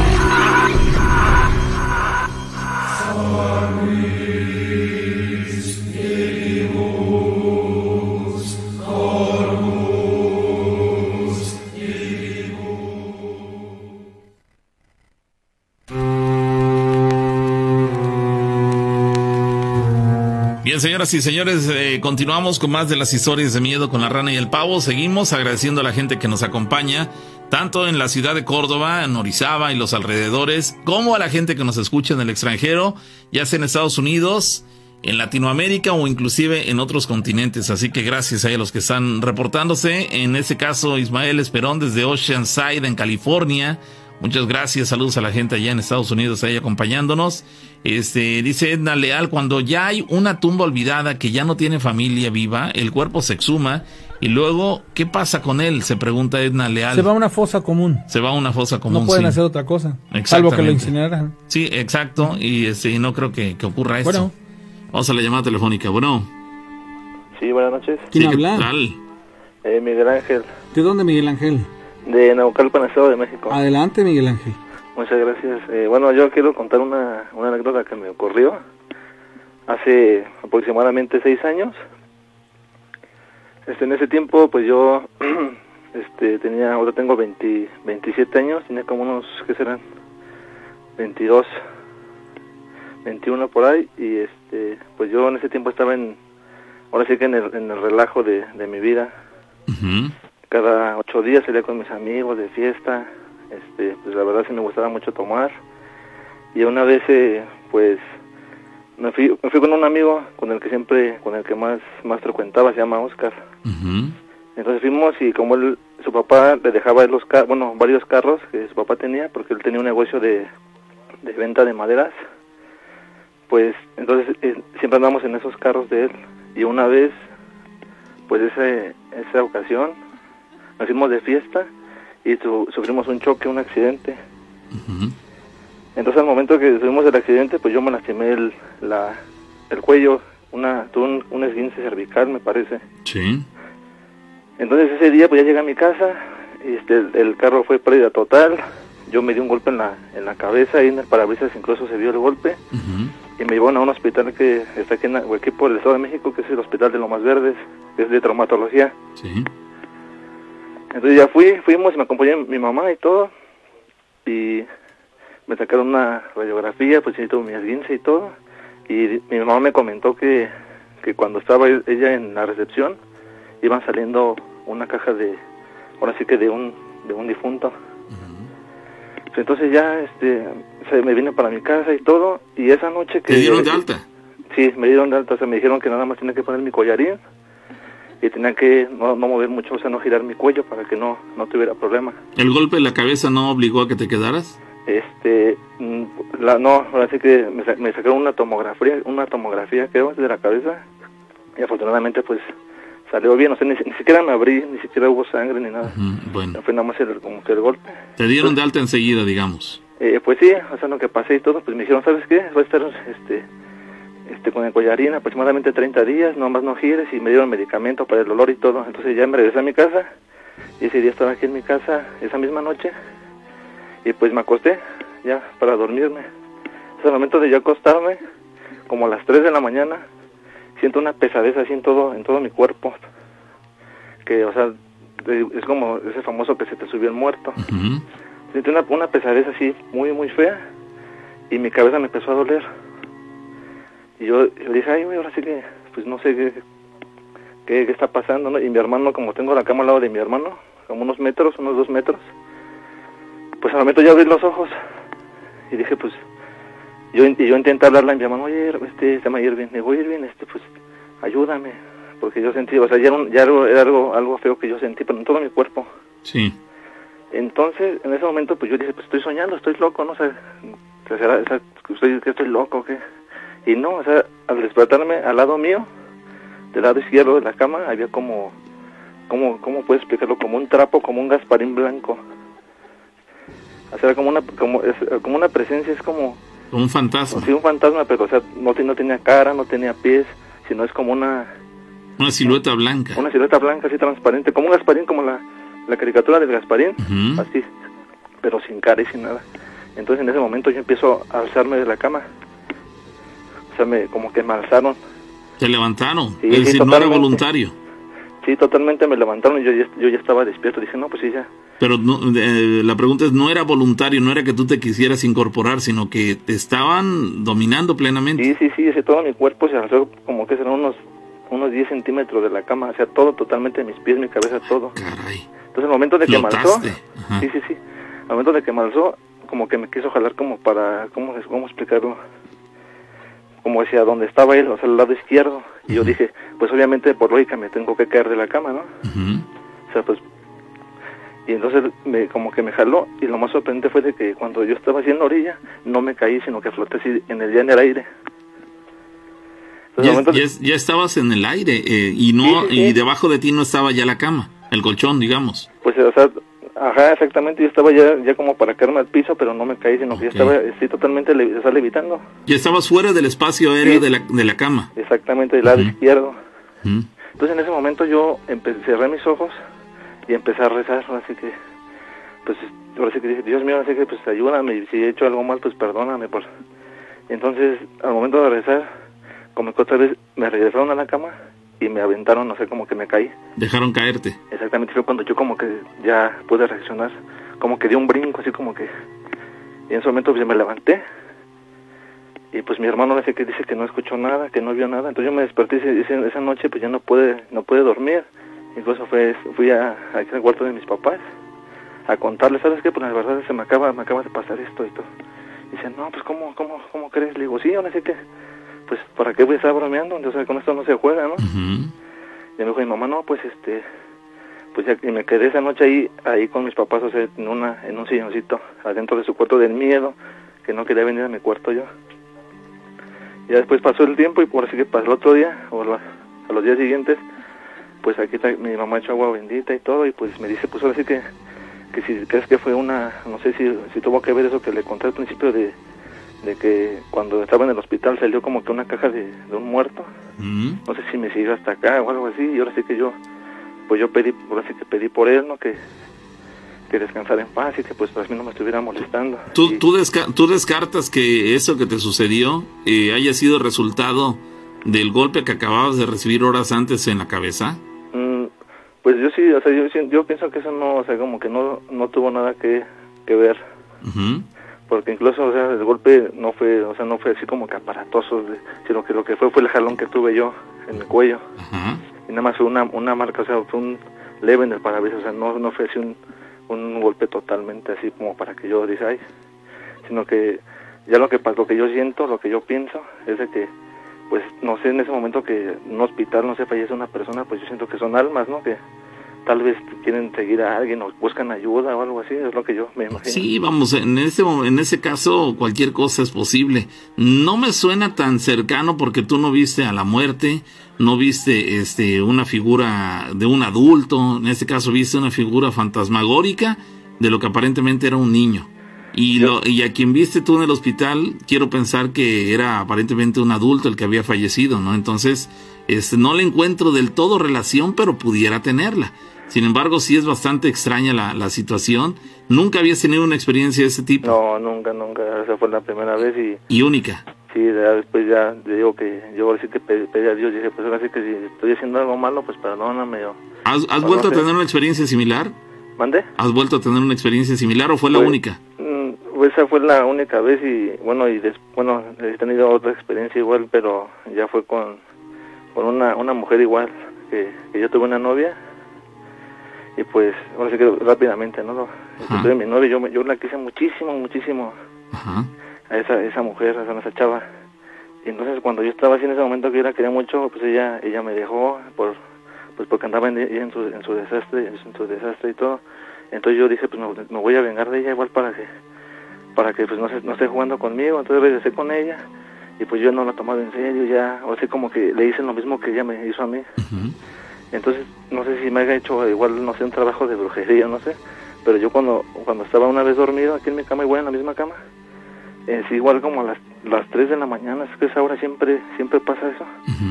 Sentí como que, como si estuviera una mujer acostada al lado mío, en mi cama.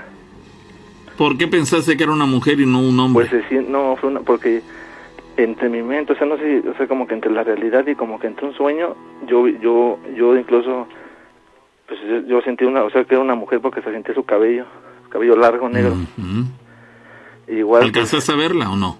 no, no la vi, pero sí es, es como que se siente, o sea, de la, la sensación te dejó eso de que era una mujer, no un hombre. sí, o sea, yo sí, fue una mujer porque, o sea, incluso yo, se siente cuando alguien está acostado al lado de ti, y, o sea, como que sientes, y esas fueron las únicas experiencias que, que he tenido acerca de eso. Caramba, pues sí es de, Así es. es de- de- Pero a partir de eso no tuviese ninguna otra afectación, vamos. ¿Fue todo lo, lo malo que pudo haber hecho esta mujer en tu contra? Pues mm, después de eso hablé con ella y ahora sí que pues los dos ah, quedamos en algo en algo bien. Le dije, dije pues ahora es que si yo en un momento te lastimé, ahora sí que te pido perdón sinceramente y pues yo quiero que encuentres a alguien que ahora sí que, que estés bien. Hicieron las paces. Exactamente, ella como que lo tomó bien, o sea, como que dijo, bueno, está bien, entonces pues hay que, hay que alejarnos un, un poco. Y yo dije, bueno, está bien, no te, no te molesto. Y ahora sí que pues tú sigue tu vida y, y como que ya se quitó todo eso. Bueno, afortunadamente. Si es que ella, digo, no tienes ninguna, eh, mm, ¿cómo decirlo? Ninguna prueba que sustente tus sospechas de que ella era la, la responsable de esto que te sucedió, pero tu instinto te indica que por ahí pudo haber venido la, la, la situación que te ocurrió. Afortunadamente pudiste limar las asperezas y bueno, quedaron digamos en buenos términos, pero sí lo que te sucedió en tu casa con esta figura fantasmagórica sí es Sí, de... es algo, es algo muy, la verdad nunca se lo, no se lo deseo a nadie, así que es algo muy, muy fuerte. ¿Te dio miedo o te impactó más? No, pues es como, dos. es como un, o sea, tú te paralizas y es como que un miedo, así como que, o sea, no, no, es- va en contra de, de lo de tu voluntad, o sea, como que me quiso como que llevar, o sea, no sé. Sí, totalmente, Yo caramba. dije, ay, ahora sí que, y ya fue cuando pedí a Dios, dije, pues ahora sí que, que descanse en paz esta persona, quien, quien sea, y perdóname, Dios mío, y recé, y fue cuando me aventó otra vez en la cama y fue cuando yo ya reaccioné. Pero Ya. mientras estuviese suspendido y sometido a esta situación, eh, todo el tiempo consideraste que, que tenía relación con el fallecimiento de la persona en el hospital. Es lo que yo más o menos me imagino, o sea, como que pienso que es por ahí. Bueno, pues ahí queda, amigo. Muy Amigo, muchas gracias. No, ya ustedes, muchas gracias. ¿De dónde dices que nos hablas de De Naucalpan? Naucalpan, Estado de México. Oye, ¿y cómo fue que hice con el programa? Pues eh, me gusta a mí, yo antes escuchaba a Juan Ramón, bueno, a la mano peluda, ahora sí que Ajá. si lo puedo decir, ¿no? Perdón. Sí. Este, y yo pues yo de repente en YouTube veo relatos de miedo y me salió como que estos relatos Ya. y veo que salían en vivo y dije, ah, déjalo sigo y ya la, la estoy siguiendo de ahí por Oye, YouTube. pues muchas gracias. A ver si nos compartes ahí con toda tu gente para que nos empiecen a ver por allá. Sí, muy- claro que sí. Gracias, por- gracias, qué amable. Oye, qué, Gracias. qué, qué cosas, ¿no? Sí, son, son experiencias que nos dejan eh, boquiabiertos. La verdad, son, son situaciones que se presentan. Lamentablemente, la gente las, las vive en la soledad de su casa. En ese caso, bueno, no tanta soledad, porque estaba acompañado de su hermano, pero de poco y nada sirvió a su hermano porque él no pudo comunicarse con él. Hacer nada. Y, y sí, exactamente, y, y lo vivió plenamente en, en la soledad. Afortunadamente, a diferencia de otros casos, él pudo hilvanar las ideas, pudo este, concentrarse en su petición hacia, hacia el creador para tratar de liberarse de esa situación tan, tan complicada y bueno, con- obtuvo la, liberación, pero este, en otros casos el miedo es tan aterrador tan eh, supremo de tal manera que las personas se bloquean y no, no recuerdan una palabra de una oración o empiezan a la- con la misma y al paso de los eh, segundos la olvidan. En fin, son situaciones muy eh, complejas las que viven estas personas. Dice por acá Miranda Galán, dice las muñecas marca Heli son muy llamativas ya que sus rasgos son verdaderamente humanos, como los de una niña. Los ojos son muy penetrantes, como si de verdad te, de- te estuvieran viendo. Las manos son casi idénticas, con sus líneas marcadas. Sin embargo, la mayoría tienen sus caras tristes, es lo que dice Miranda Galán. No conozco yo esta marca de muñecas, pero bueno, ahí está la opinión de ella, este, ilustrándonos que existe una marca de muñecas que, que tiene características verdaderamente Humanas, sorprendentemente humanas, sí, y en ese caso eh, se destaca ella que pe- pese a todo lo humano que engloban estas muñecas, tiene una característica especial. Al final del camino tienen sus caras tristes, no tienen caras sonrientes y eso es verdaderamente extraño porque, bueno, regularmente alguien quiere, adquiere cosas que te van a dar felicidad, no tristeza. Pero bueno, hay Bueno. que... Bueno, Bueno, ¿Quién Sí. habla? Hola, habla, habla aquí Charlie de El Paso de Texas y Juaritos. Charlie, buenas noches, madrugadas. Adelante con tu historia. Hola, bueno. Bueno, pues mi historia empieza, bueno, pues yo y mis amigos siempre nos juntábamos mucho cuando acabamos la prepa, todas las noches, te puedo decir, todos los días nos juntábamos. ahí en el Y paso. siempre mirábamos mucho, sí, en el paso, en una casa de un amigo. Ujú, Y él vive en unos apartamentos que son como de gobierno. Y estaban todos ah, como con piedra alrededor. Eran, son como dos metros y luego sigue reja para arriba, ¿verdad? ujú. ahí vive él. Y bueno, pues en, esa noche estábamos viendo videos de terror, ¿verdad? Y llegó a un punto donde a mí me dio mucho miedo y les dije, ¿saben qué? Yo voy para afuera a fumarme un cigarro, ¿verdad? Para, pues, no sé, ¿verdad? Pues yo dije, para calmarnos, ¿verdad? O algo así. Te dio mucho miedo. como, Te dio miedo propiciado por las historias que estaban platicando.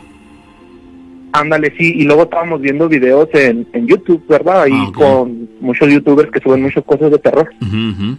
Y, y sí, ya cuando pasó eso, yo, éramos yo y otros tres amigos. Sí. Al salir, cuando salimos para la parte de atrás de los, de los apartamentos, ¿verdad? Sí. Ah, eh, pues estábamos en un circulito parados y del lado de la reja, no te miento, había una persona, no sé si era persona o lo que era, pero esos dos metros, en la parte de la reja todavía arriba, había algo parado mirándonos. Y lo que se me hizo más raro es que cuando yo volteé a verlo, dije, soy el único que lo está viendo, pero mi amigo enfrente de mí también lo estaba viendo. Y raramente cuando él también volteó a ver eso, nomás se dejó, se desapareció, pues así de la nada, como que se tiró para atrás y se perdió. Ah, Fue, pero- fue algo muy raro porque pero- pasó muy rápido. Pero no fue, Era- estábamos como al- pero no fue una, no fue una situación en la cual este ser era te, te dio la impresión que era como un hombre. era, fíjate, era como como niño o niña, algo así más o menos, porque yo mido como 1.80. Yo no me puedo asomar del lado de esa, de la, pues del, de la barba y la reja. Todavía tienes que subir más para poder asomarte. Ajá. y es lo que se nos hizo muy raro, o sea, eran como las 3, 2 de la mañana, y qué niño va a estar a esa hora en la calle, ¿verdad? No, y ¿Qué- es- ¿Quién y- va a estar por ahí? Y en ese lugar eh, hubiera sido muy complicado, hubiera requerido la ayuda de alguien para poder llegar a estar en ese lugar exactamente, ¿no? Sí, sí, no, no puede llegar fácilmente Ah. ahí a subirse. Además, desapareció así tal cual se, se difuminó, digamos, o desapareció en el sentido de que se aventó hacia atrás y dejaron de verlo. Se aventó para atrás y se, se desfumó, se deshizo, se desapareció, ¿verdad? Porque mi amigo, yo estaba como congelado, yo me quedé así, wow, pues, ¿qué es eso, verdad? Y mi amigo sí corrió a la reja y se trató de subir y mirar todo, pero ya no había nada, es lo que se nos hizo raro, nada, así, nada. No emitió la ningún oscura, sonido. todo nomás. ¿Cómo? No emitió ningún sonido. El sonido de la reja, fíjate, cuando se dejó caer la reja sí se movió, se, se zambuteó así Ah, bastante. caray, sí, e- ese- esos son los detalles eh, que, que a mí me, que me, me impactan más de historias como la que nos estás platicando, ya hasta la piel se me erizó.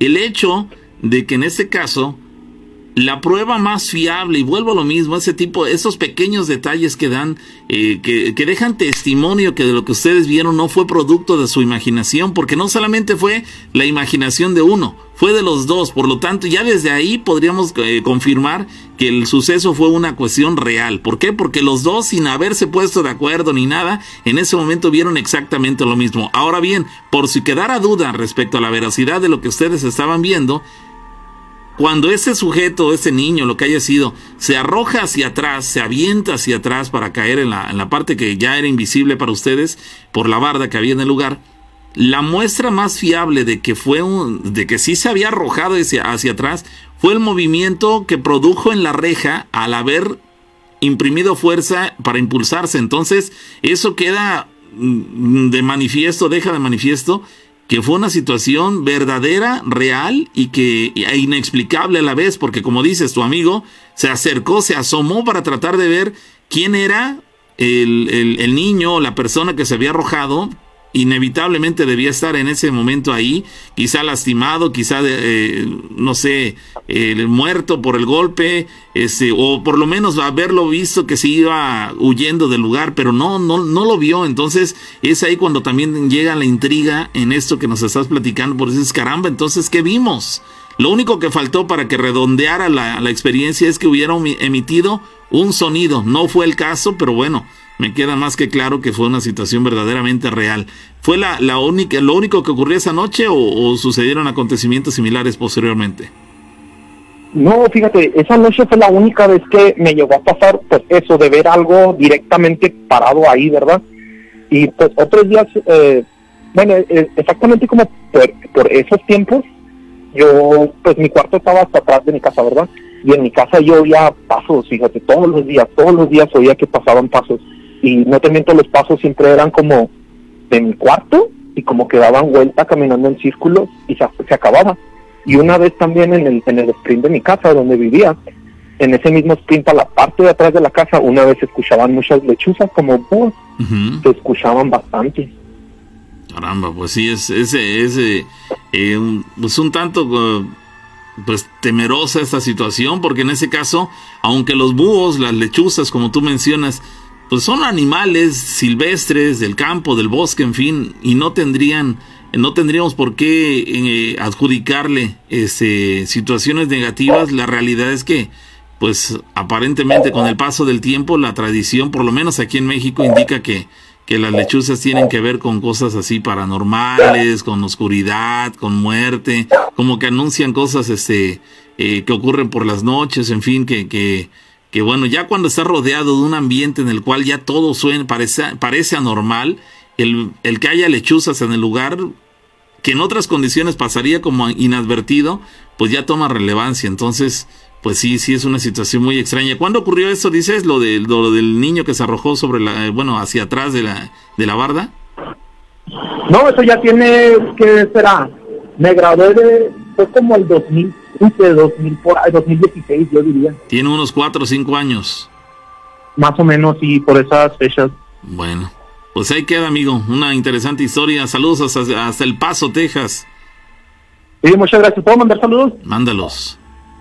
Sí, un saludo a mi amigo Gardenia que por ahí está escuchando. ¿En dónde está en El Paso?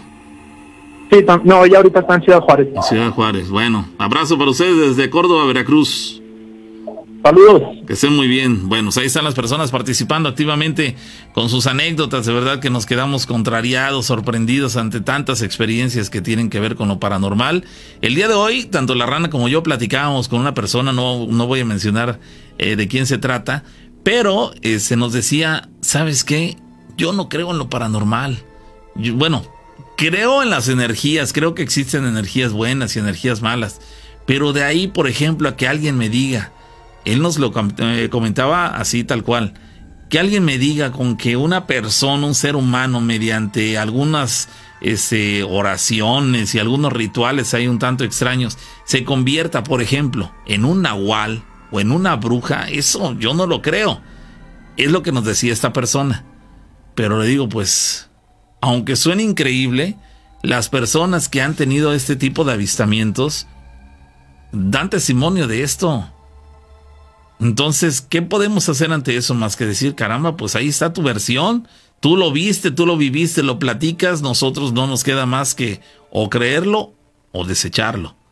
Hay quienes creemos más porque es caramba, si esta persona está dándonos detalles muy puntuales de ese tipo de, de experiencias, pues es porque tiene la razón, está llena de verdad la anécdota y pues no me queda más que creerla, por increíble que parezca. Pero hay otras personas que pese a todo esto, se niegan a creerlo. Y yo es cuando cuestiono a esas personas, le digo, oye, no se trata de que creas a fuerza, no, por supuesto que no. Pero vamos, ¿qué es lo que te lleva a seguir dudando de estas eh, situaciones si esa persona, la que lo vivió, te está dando santo y seña de la experiencia, de lo que alcanzó a ver. Dices, no sé, es que no es posible, dice, no es posible. Eh, la escucho, interesante, pero me, me, cuesta demasiado trabajo creer que esto sea posible. Y esto lo saco a colación porque me acordé eh, en ese momento, mientras estoy platicando de esto, de un avistamiento que tuvo una persona hace ya algunos años en alguna de, de, esas historias que se quedan ahí grabadas en el, en el subconsciente, de una persona que nos dijo, si no mal recuerdo, de una población aquí cercana a la ciudad de Córdoba, en el 20 de noviembre, si no mal recuerdo, nos contaron hace algunos años, que una persona sabía o por lo menos tenía sospechas de que una vecina cercana, una señora que era su vecina cercana, este, se convertía en nahual. Y ante esa sospecha, pues la curiosidad le, le llevó a, a, querer averiguar, a tratar de encontrar un poco más una respuesta ante sus sospechas. De tal manera que esta zona es una zona rural, esta eh, población de, de 20 de noviembre es una zona rural. Y pues las casas están espaciadas, hay una aquí, bueno, en, en, hay un tramo de, de, de esa población que, que las casas están muy contiguas, muy, este, una tras otra, muy cercanas, digamos. Pero hay otros lugares donde están un poquito más separados, hay fincas de café, hay cañales, cañaverales, en fin, que ya las casas están un tanto más aisladas una de otra. El caso está en que esta persona sabía dónde vivía la supuesta uh, persona que se convertía en Nahual. Se atrevió una noche a acercarse desde eh, la vereda, desde el lindero, como le decimos en esta región de, del país, desde el lindero de su terreno, a la distancia tenía la casa donde supuestamente esta mujer este, habitaba. Bueno, dice esta persona, y lo recuerdo, que en una de esas noches se acercó, se escondió, se ocultó en una de esas, este, de esos linderos donde hay algunas hierbas y, pequeños arbustos. Y desde ahí alcanzó a apreciar que esta mujer, en un momento dado, hizo una especie de fogatas. Y al centro de, este, de estas fogatas, este, tendió una manta. No, no es cierto, no era una manta, era un, este, eh, estos que hacen con palma, este, ahorita se me olvidó la palabra, eh, tapete. Era un tapete de estos que hacen con palma, eh, palma de, de, árbol natural.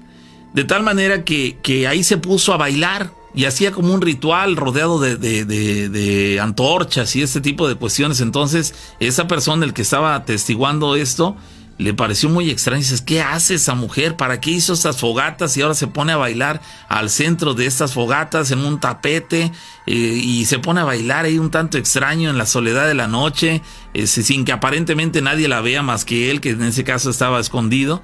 Y, y alcanzó a vernos, según nos dijo, que hubo un momento de su bailable, digamos así, que se ocultó por debajo de este tapete.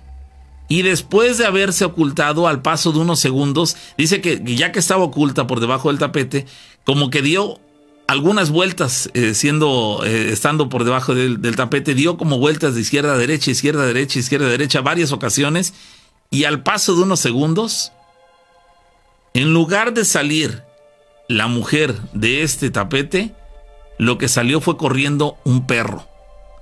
Entonces esta persona se quedó sorprendida y dijo, caramba, ¿qué acabo de ver? Pues aparentemente había sido testigo de una conversión de una mujer que había dejado su figura humana para convertirse en un perro. En ese caso un nahual, en la forma, o adoptando la, la silueta o la figura, la anatomía de un perro. Se fue el perro, ya no supo más y bueno, ahí quedó la anécdota. Sin embargo, esa persona nos dio santo y seña de lo que él comprobó que fue una conversión de ser humano a Nahual. Son historias que quedan ahí, dices, caramba, qué sorprendentes.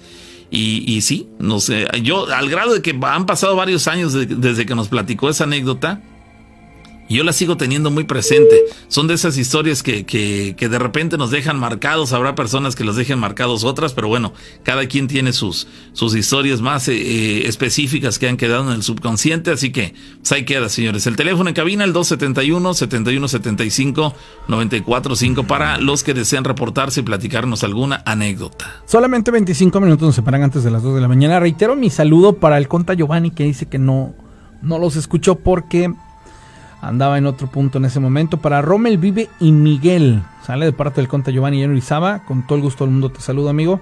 Un abrazo a la distancia. Y bueno, continuamos con más historias. Hay de pronto material muy interesante. A mí me, me parece excepcional muchas de las historias que nos cuentan. Algunas, algunas de ellas definitivamente de mucha, de mucha atención por las cosas que mencionan. Ahorita que te estaba yo escuchando este, narrar la, las historias, leerlas, me pongo a pensar en los casos que la gente a veces nos ha platicado, que para muchos nos resultan como, pues, de cierta manera eh, mm, difíciles de, de, asimilar, difíciles de, de comprender, pero pues yo creo que eso es lo bonito de lo paranormal, ¿no? El abrir nuestra mente para para poder definir o más bien para poder decidir si creo o no. Y dice, yo quiero contar esta anécdota. Pasó por Plaza, paso por Plaza eh, Cristal a un lado.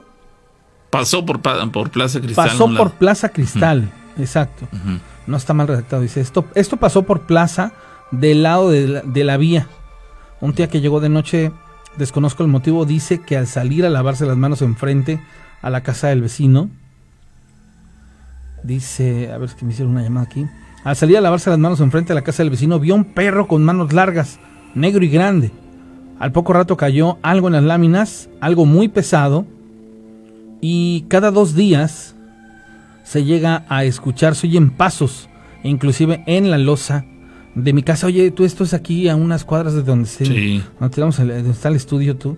Sí, exactamente. Y qué fuerte, ¿no? Sí, no, definitivamente. Y hay anécdotas que nos dejan así como no. que con, con, muchas preguntas en el aire. Nos compartieron fotos de las muñecas de Eli y este y cómo es que las las transportan tú. Las muñecas de Heli, Ajá, de la marca Heli. Uh -huh. Ah, ok. Sí, sí, sí, de pronto. Y sí, y sí, este, tienen sus caras tristes. Uh, no todas. No Fíjate todas. que la otra vez estaba yo viendo un, un, una, un post de que hay en Orizaba una casa a las muñecas.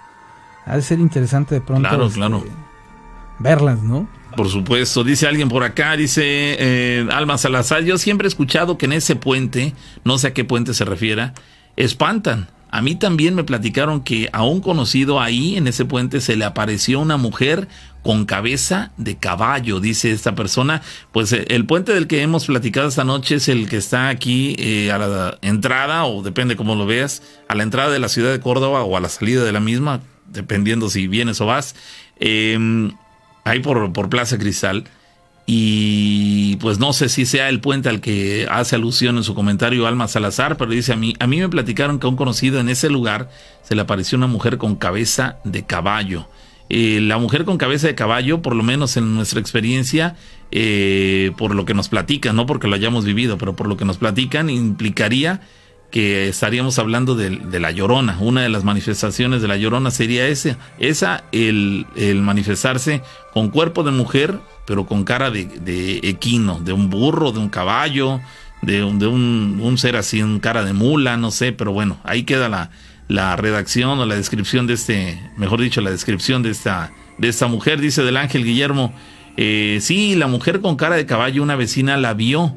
Su ventana da hacia el río y dice que eran como las 3 de la mañana, la luna estaba llena y ella escuchó un ruido, se asomó por la ventana y dice que vio a la mujer de blanco, pero cuando volteó a verla tenía cara de caballo. Aquí está otro comentario de una persona que da eh, fe en este caso de que, de que esta mujer con aparente eh, cabeza o cara de caballo es real. Hay personas que no lo creen, pero bueno, ahí quedan las, las versiones y es cosa de cada quien ese, eh, creer o no creer en este tipo de, apariciones. Estrellita Sánchez nos está saludando, gracias Estrellita. Eh, ¿Cómo hago para contar mis, eh, mis historias? dice Caravantes Vázquez Antugnio. Márcanos a cabina.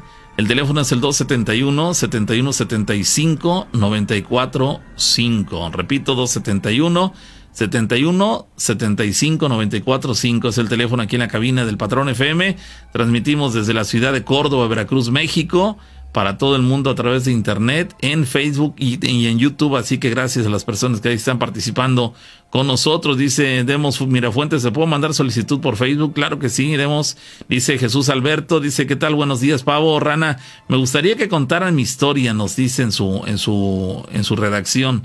Claro que sí, vamos a, a abocarnos a ella. Dice, ya tiene como cinco o seis años que ocurrió. Estábamos mi hermano y yo jugando a, trabas con mis amigos. No sé qué hace esto de a trabas. Pero donde vivimos ahí hay unos pasillos. Pues mi, hermano y yo nos fuimos hasta el último pasillo y nos eh, nos escondimos ahí. Y pues a mí se me ocurrió voltear para ver si no venía eh, del otro lado. Pero al voltear veo a un niño pequeño atrás de nosotros. Pero yo me asusté y en ese momento que le digo a mi hermano que nos fuéramos rápidamente de ahí. Pero en ese momento, en eso tenemos que pasar o tuvimos que pasar por una casa abandonada.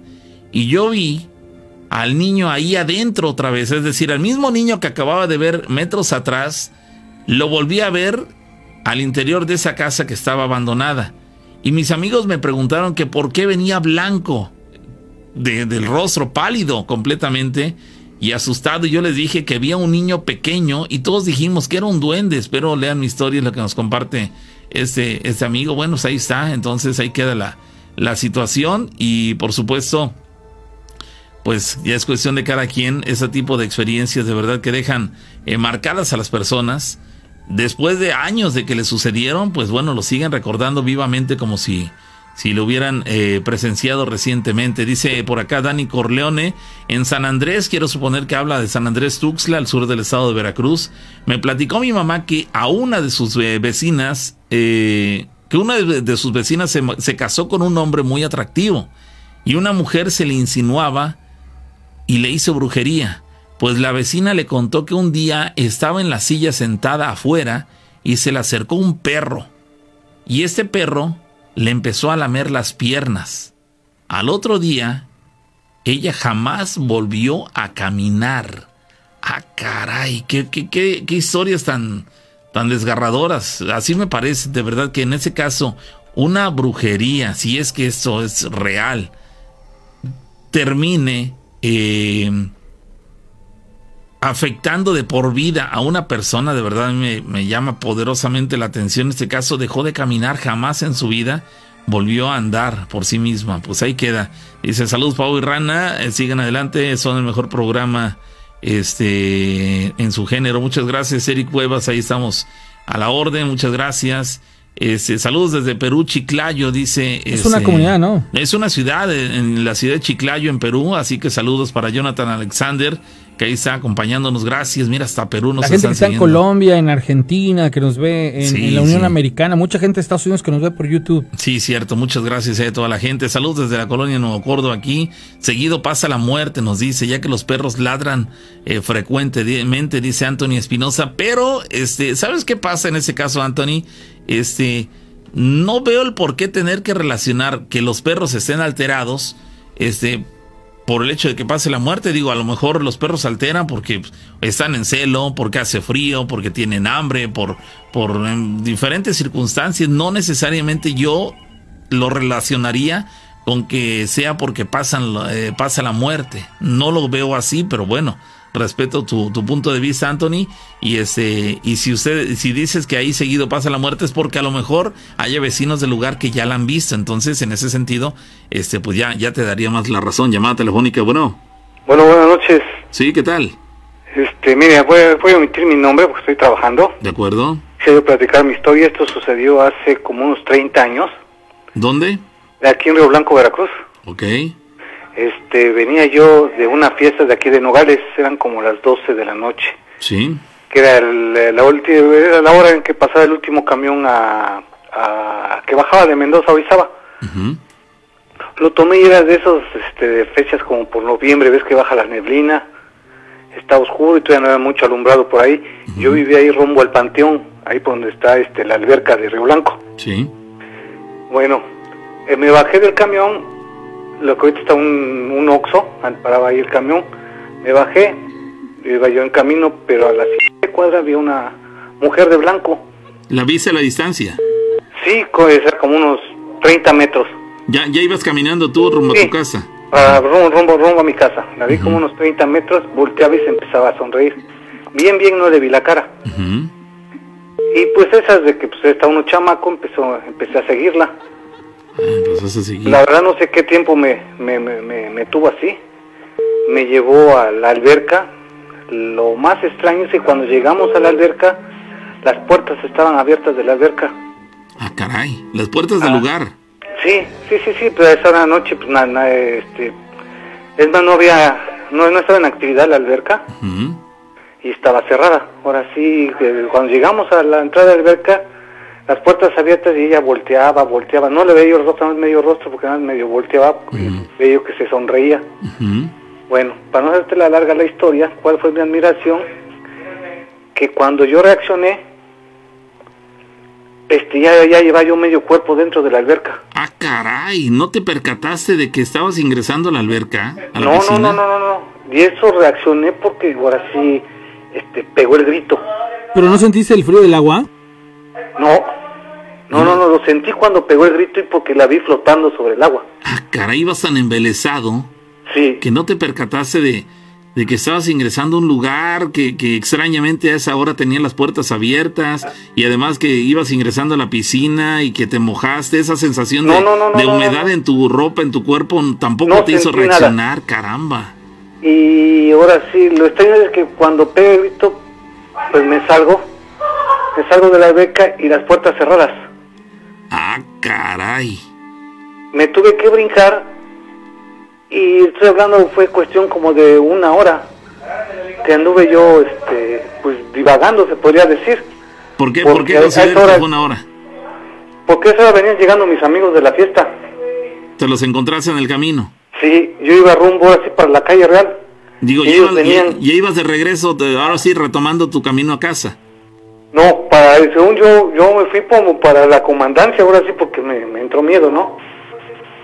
Es y me ya- encontré a mis amigos y me dijeron, oye, ¿tú dónde vienes? Mira cómo vienes bien mojado. Y ya les empecé a platicar la, la historia. Dice, no manches, dice, pues acabas de ver a la, a la llorona. Llorona. Y ahora sí, y el grito que escuché no es el de clásico, el de ay mis hijos No, o... una- no, no, no, no. un lamento. Un, un lamento. Este, se siente el escalofrío, un, muy agudo y muy sostenido. Está muy tardado. Es un, es un, es un, un lamento largo. Ándele, ándale. Ahora sí, pues Caramba. me dieron un, cigarro, me tuve que me tuvieron que prestar ropa porque como había niño chiquito en la casa de mis papás, pues no me podía entrar.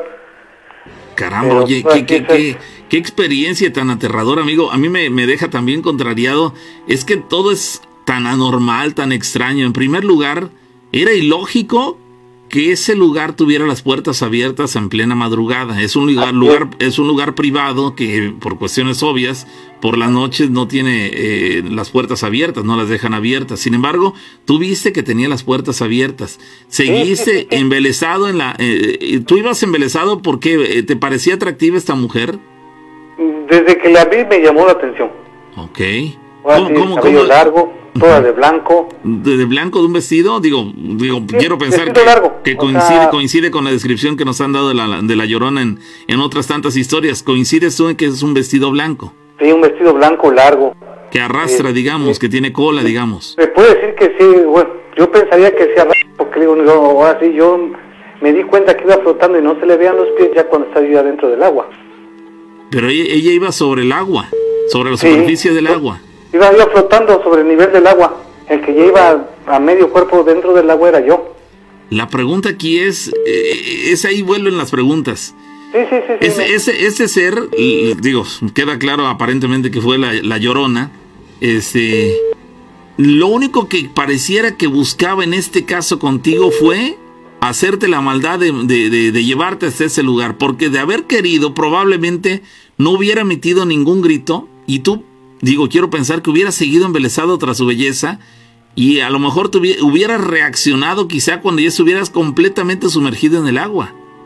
Pues. eh, A lo mejor por- hubieras por- ahogado, Por ¿sabes los nadar? comentarios que he escuchado es lo que, lo que quería, ¿no? Ahogarme. Pero bueno, si hubiera querido ahogarte, no hubiera lanzado el, el- el alarido este, este...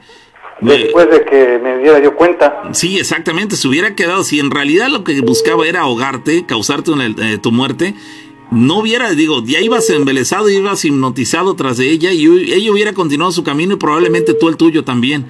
Quizá hubieras reaccionado en el momento en que sintieras que en lugar de respirar aire, respirabas agua. A lo mejor en ese momento hubieras que dado un manotazo para tratar de sobrevivir o salir a la, a la superficie de- del, del agua.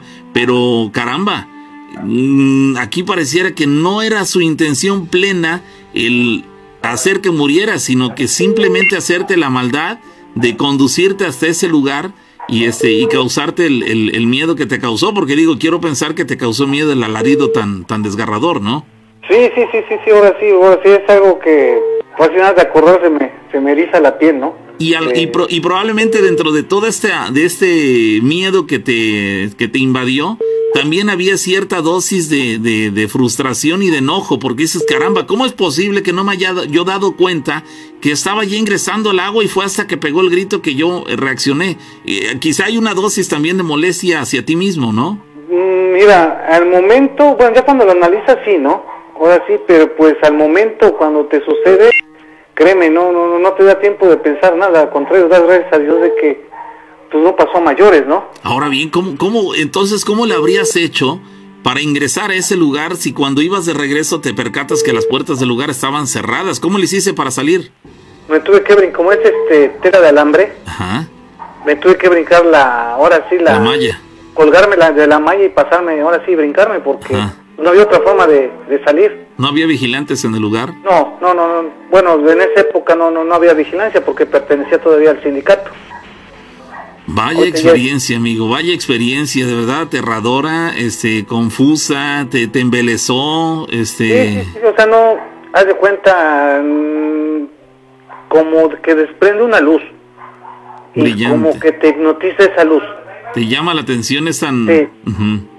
Sí, muchas veces ahora sí uno dice, ah, no, pues yo me doy cuenta, no, créeme, créeme que cuando vas, o si estás en el momento y en el lugar que no debes de estar, créeme que Caes redondito, caes totalmente en, las, en, las, este, en la trampa, ¿no? así es. Oye, eh, hasta antes de esa experiencia, ¿tú considerabas válidos estos comentarios de, de paranormal y de la llorona? ¿O eras de las personas que no creían? No, no, no, no, no, sí, yo pienso que siempre tiene que haber un equilibrio, ¿no? Tanto debe haber el mal como el bien, ¿no? Para que la vida tenga un equilibrio, ¿no? Oye, ¿qué le dices a las personas que no creen en esto? Por ejemplo, eh, si de todo el auditorio que tenemos, si hay alguno que está dudando de tu anécdota, ¿qué le dirías? Pues ahora sí, hasta que no nos pase es cuando creemos o, o- o dejamos de, de- de- de pensar lo contrario, ¿no? Sí, ¿no? por Porque supuesto. pues ahora sí, no se le desea a nadie, créeme. Ahora sí, porque pues de, de, de no, de haber sucedido otra cosa, pues no le estoy yo aquí contando a ustedes, ¿no? Sí, claro que sí.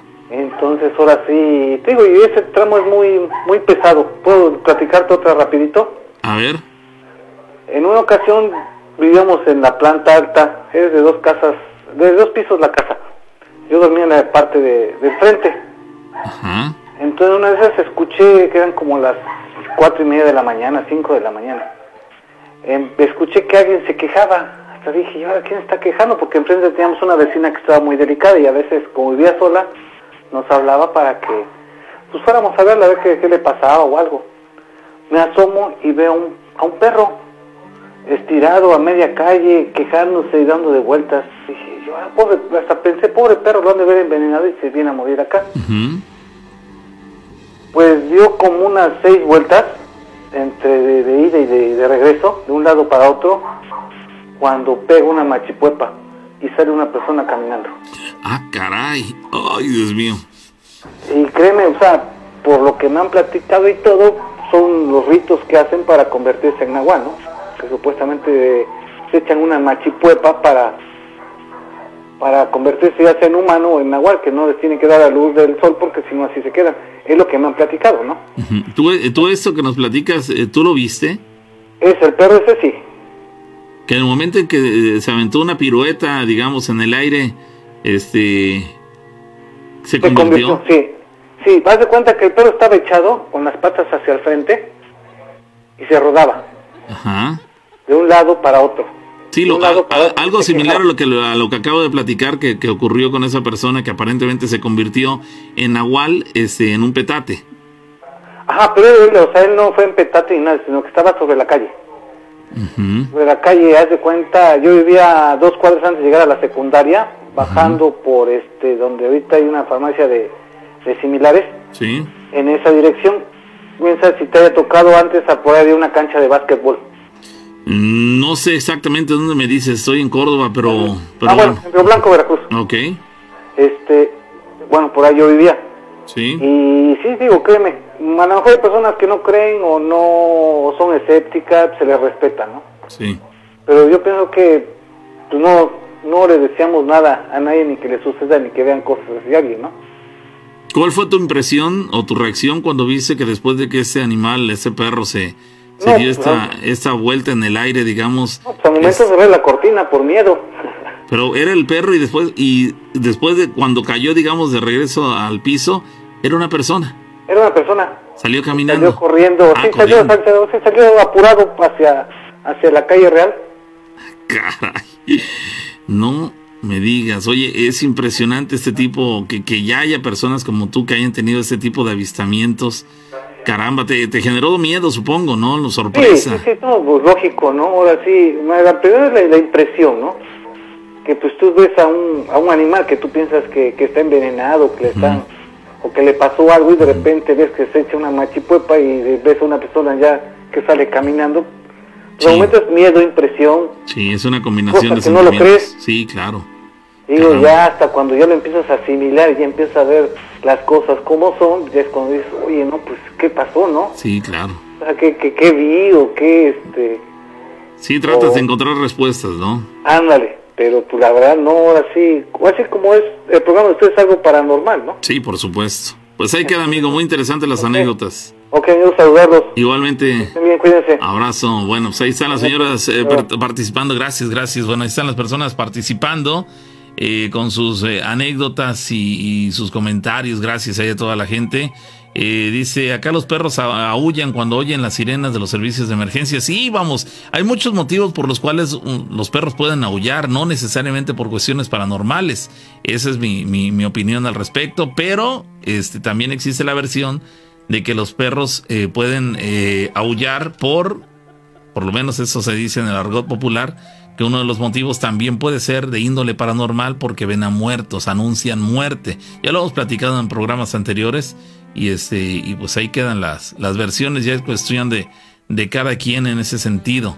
Pero bueno, eh, son puntos de vista, así la situación. Bueno, la última de la noche, ya estamos en el final de la emisión del día de hoy. Llamada telefónica, bueno. Bueno, buenas noches. Sí, ¿qué tal? Este, eh, hablaba para contarte una anécdota. Ya la vez pasada ya, ya había contado una, no sé si recuerdes que tuve una llamada con ustedes más o menos para ver si me podían hacer un espacio para contarles cuando yo percibía cuando iba a ver este algún difunto. Ok. Este, mira esta anécdota no tiene mucho que nos pasó. ¿Dónde fue esto? Estoy hablándote de aquí de Fortín. Ok. Eh, ¿Ahí ocurrió hace qué tiempo? estamos- te estoy hablando que fue en transcurso de mayo. Ajá.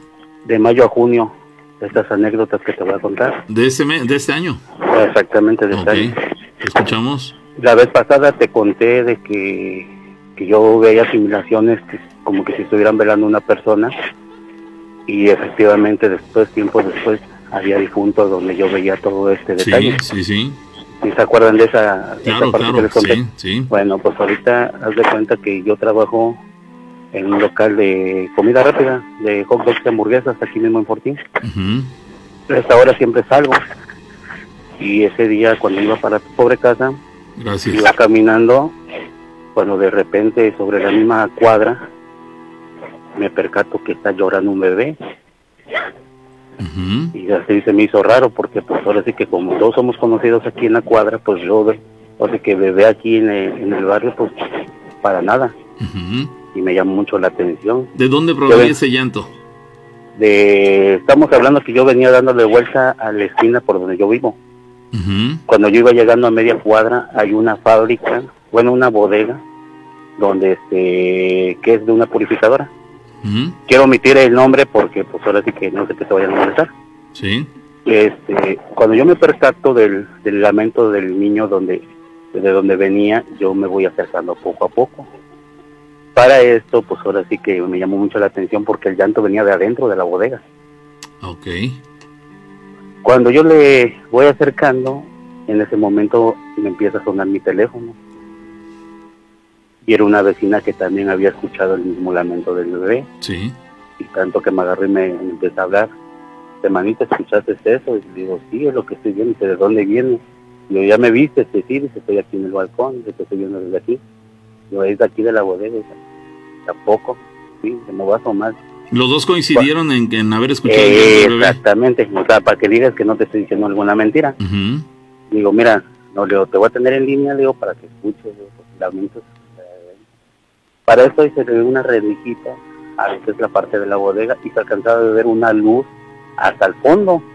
No era una luz de lámpara, no, o sea, era una luz, por así que nada más como que se, como resplendor, ¿A qué altura? mm, hasta el fondo de la bodega. Pero, ¿a, a qué altura del, del piso? ¿A dos Ah, no, metros? no, o sea, haz de cuenta que como, como cuando te asomas por una rendija cualquiera y, alcanzas a ver a, a fondo, o sea, que a ras de piso te podría decir. A ras de piso, ok. Ujú. Bueno, para no ser tan cansada, te digo, ya, ya escuchaste que ya va este, aumentando el llanto, dice, sí, que ya se está callando. Cuando me, ella me dice, cuando ya se está callando, no sé, le digo, está raro, digo, porque un bebé que se escucha allá adentro, digo, ha de ser un gato, digo, no, digo, no, escúchalo bien. Cuando yo digo, escúchalo bien, de momento se escucha un tronido en las láminas que venía de hacia adentro hacia afuera, como que venía hacia mí. Corriendo. Eh, y cuando yo, cuando me, me dice la muchacha, quítate de ahí, Manuel, que es malo. ¿Que te quitaras Yo- de ahí? Sí, que yo me quitara y yo me, yo me echo para atrás y me voy caminando, no volteo, simplemente veo una visión que cruza hacia donde está mi casa, por la parte de arriba. Pasa el tiempo, pasan cuatro días, para esto teníamos a, a una familiar internada. Y tanto que agarré y le- yo le comento a mi mamá, digo, "Ma, digo, que mira lo que pasó, y que le empieza a contar lo que había pasado en ese momento, ¿no? Dice, al igual, dice, eran los gatos, que tú también te sugestionas mucho. Digo, no más, digo, sí. tanto que la vecina también me escuchó, tanto que me estaba dando por teléfono. Pasaron tres días, hermano, después de lo que pasó eso, y vengo caminando de nuevo en una situación, mismo horario, y me percato de en la mera puerta de mi casa, bueno, es un portón, que estaba la silueta de una persona ya fallecida de mi familia. Para este caso era mi abuelita, la que yo estaba alcanzando a ver que como que estaba esperando a alguien en la puerta.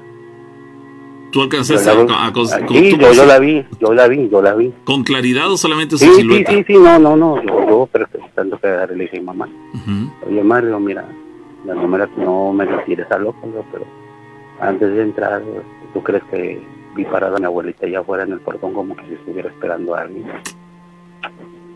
¿Y dónde estaba parada? En el mero portón, en el mero centro. Sí. Y agarré y me dice, sí, dice, a lo mejor dice, este, es mala hora y vaya a pasarle algo tu tía.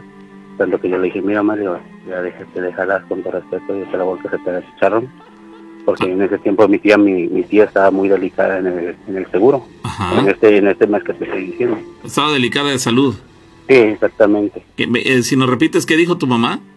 Que, que al igual era un mal augurio de lo de que le estaba pasando a mi tía que estaba internada. Todos nos enfocamos a mi tía. Mas, sin embargo, digo, ¿sabes qué, Mario? Yo siento que algo va a pasar aquí en la familia y va a ser algo fuerte. Nada más te digo que estés preparada. Yo no esperé momento para decirle las cosas, simplemente así me salió, hermano. O sea, por decirle las cosas así. O sea, no, no tenía pensado ni lo que le iba a decir. Cuando que ella me dijo, yo, ya, deja tu locura. Tercer día, hermano, falleció mi tía. ¿Ese mero día? Al tercer día que yo vi a mi abuela, al tercer día fallece mi tía. Es decir, lo, lo que ella consideró, tu mamá consideró, este, se cumplió. Eh, no, lo que yo consideré, Porque te lo voy a repetir, yo era el que estaba viendo lo que estaba presintiendo el difunto. Pero, pero, Pero oye, nosotros, fue- nos estamos- nosotros, nosotros nos estábamos enfocando que era, pensábamos que iba a ser mi tía, que era la que estaba internada en el seguro. ¿y quién fue finalmente, perdón? Su esposo de, Ah, de ok. mi tía. El esposo de tu tía. Él no estaba Eh, enfermo. Y él no estaba enfermo. Nada más de la noche a la mañana se fue un paro respiratorio. Y murió. Fallece. No, no tardó ni 15 minutos en llegar al, al, este, al seguro social. Y ahí, este, y ahí acabó. una muerte casi fulminante e Eh, inesperada. Inesperada. ¿Quién Pero es? yo más o menos ya, yo ya la había, ya la había presentido. Pero tú remotamente tenías la idea de que fuera por el lado de tu tío. No. Llegaron a considerar que en un momento dado quien pudiera estar en mayor riesgo era la que estaba en el hospital. Exactamente. Nunca nos pensamos que iba a ser mi tía. Pasó. Ya, este, pasó su novenario. Pues yo me quedé con esa inquietud. Y yo le dije, mamá, que madre, va a haber más difuntos aquí. Tú le dijiste. Yo le dije a mi mamá. Y me dice, estás loco. Ya, déjate de estar diciendo. No te voy a decir las groserías que me Sí, decían, ¿no? claro. Oye, ¿por qué, ¿por qué este- pensaste tú eso? ¿Volviste a ver a Porque tu me, porque me entró esa ansiedad de lo que te vuelvo a repetir y es que últimamente es lo que me estaba pasando. Pues que te comentaba la vez pasada que nada más eran así como presentimientos, ahorita no, es una ansiedad. Y le dijiste esto. ¿Y qué pasó? Yo le dije eso, le dije, no, no pasa, después, estamos hablando después del mes que falleció mi pariente, fallece un vecino. Ajá. Para, para esto yo, yo fui a hacer un trabajo muy independiente de lo que yo sé hacer. Yo me dedico a hacer otras cosas por las mañanas, otro tipo de trabajos. Pero pues yo voy llegando, pero pues yo tenía con, ahora que el día que había fallecido el vecino, pues yo me imaginaba que todavía lo iban a velar otro día más. Yo voy llegando, serían como las cuatro, entre cuatro o cinco de la tarde, cuando alcanzo a ver que ya estaban sacando las, las, este, las flores del, ahora sí que, este, que ya iban para el panteón. Yo cuando agarro y, y no sé cómo voy, le voy a dar el pésame a mi amigo, porque ahora sí que era el papá de un amigo. Y le digo, disculpa, mi hermano, pero yo no pude venir por esto y esto y esto. Y después yo pensé que lo iban a hablar y dice, no, es, que ya por ahorita, por la contingencia y todo eso, estaban poniendo que, que tenía que enterar en el momento. Yo fui a hablar, y dice, tanto, y después me agarra y me habla su hermano de, de mi cuarto, está mi otro amigo, y me dice, que no soy malito, dice, haznos el favor de, de si puedes sacar el- la caja con el muchacho desde la funeraria, que ya lo van a subir a la carroza. Pues yo le dije, va, pero yo cuando veo que el muchacho de la funeraria lo pulsa, pulsa la caja, pues yo dije entre mí, le- si lo, si lo aguanto, pues yo también lo voy a aguantar, obviamente. Hermano, cuando yo pulso la caja, un desguanzo, como no tienes idea. Te debilitaste. Sí, y el cansancio, y en el momento las manos ya ni las sentía, y sentí que se me iba a caer la caja. Pues sí, ya, ya, yo- ya tenías en tus manos, pero... Sí, yo ya le decía, al momento que yo la pulso, al alzar la caja, se me viene ese desguanzo, se me viene esa sensación, y tanto que me un primo se me percata y me empieza a hacer burla, que no te lo aguantas, con groserías. Digo, mira, ayúdame y ahorita te voy a decir qué onda.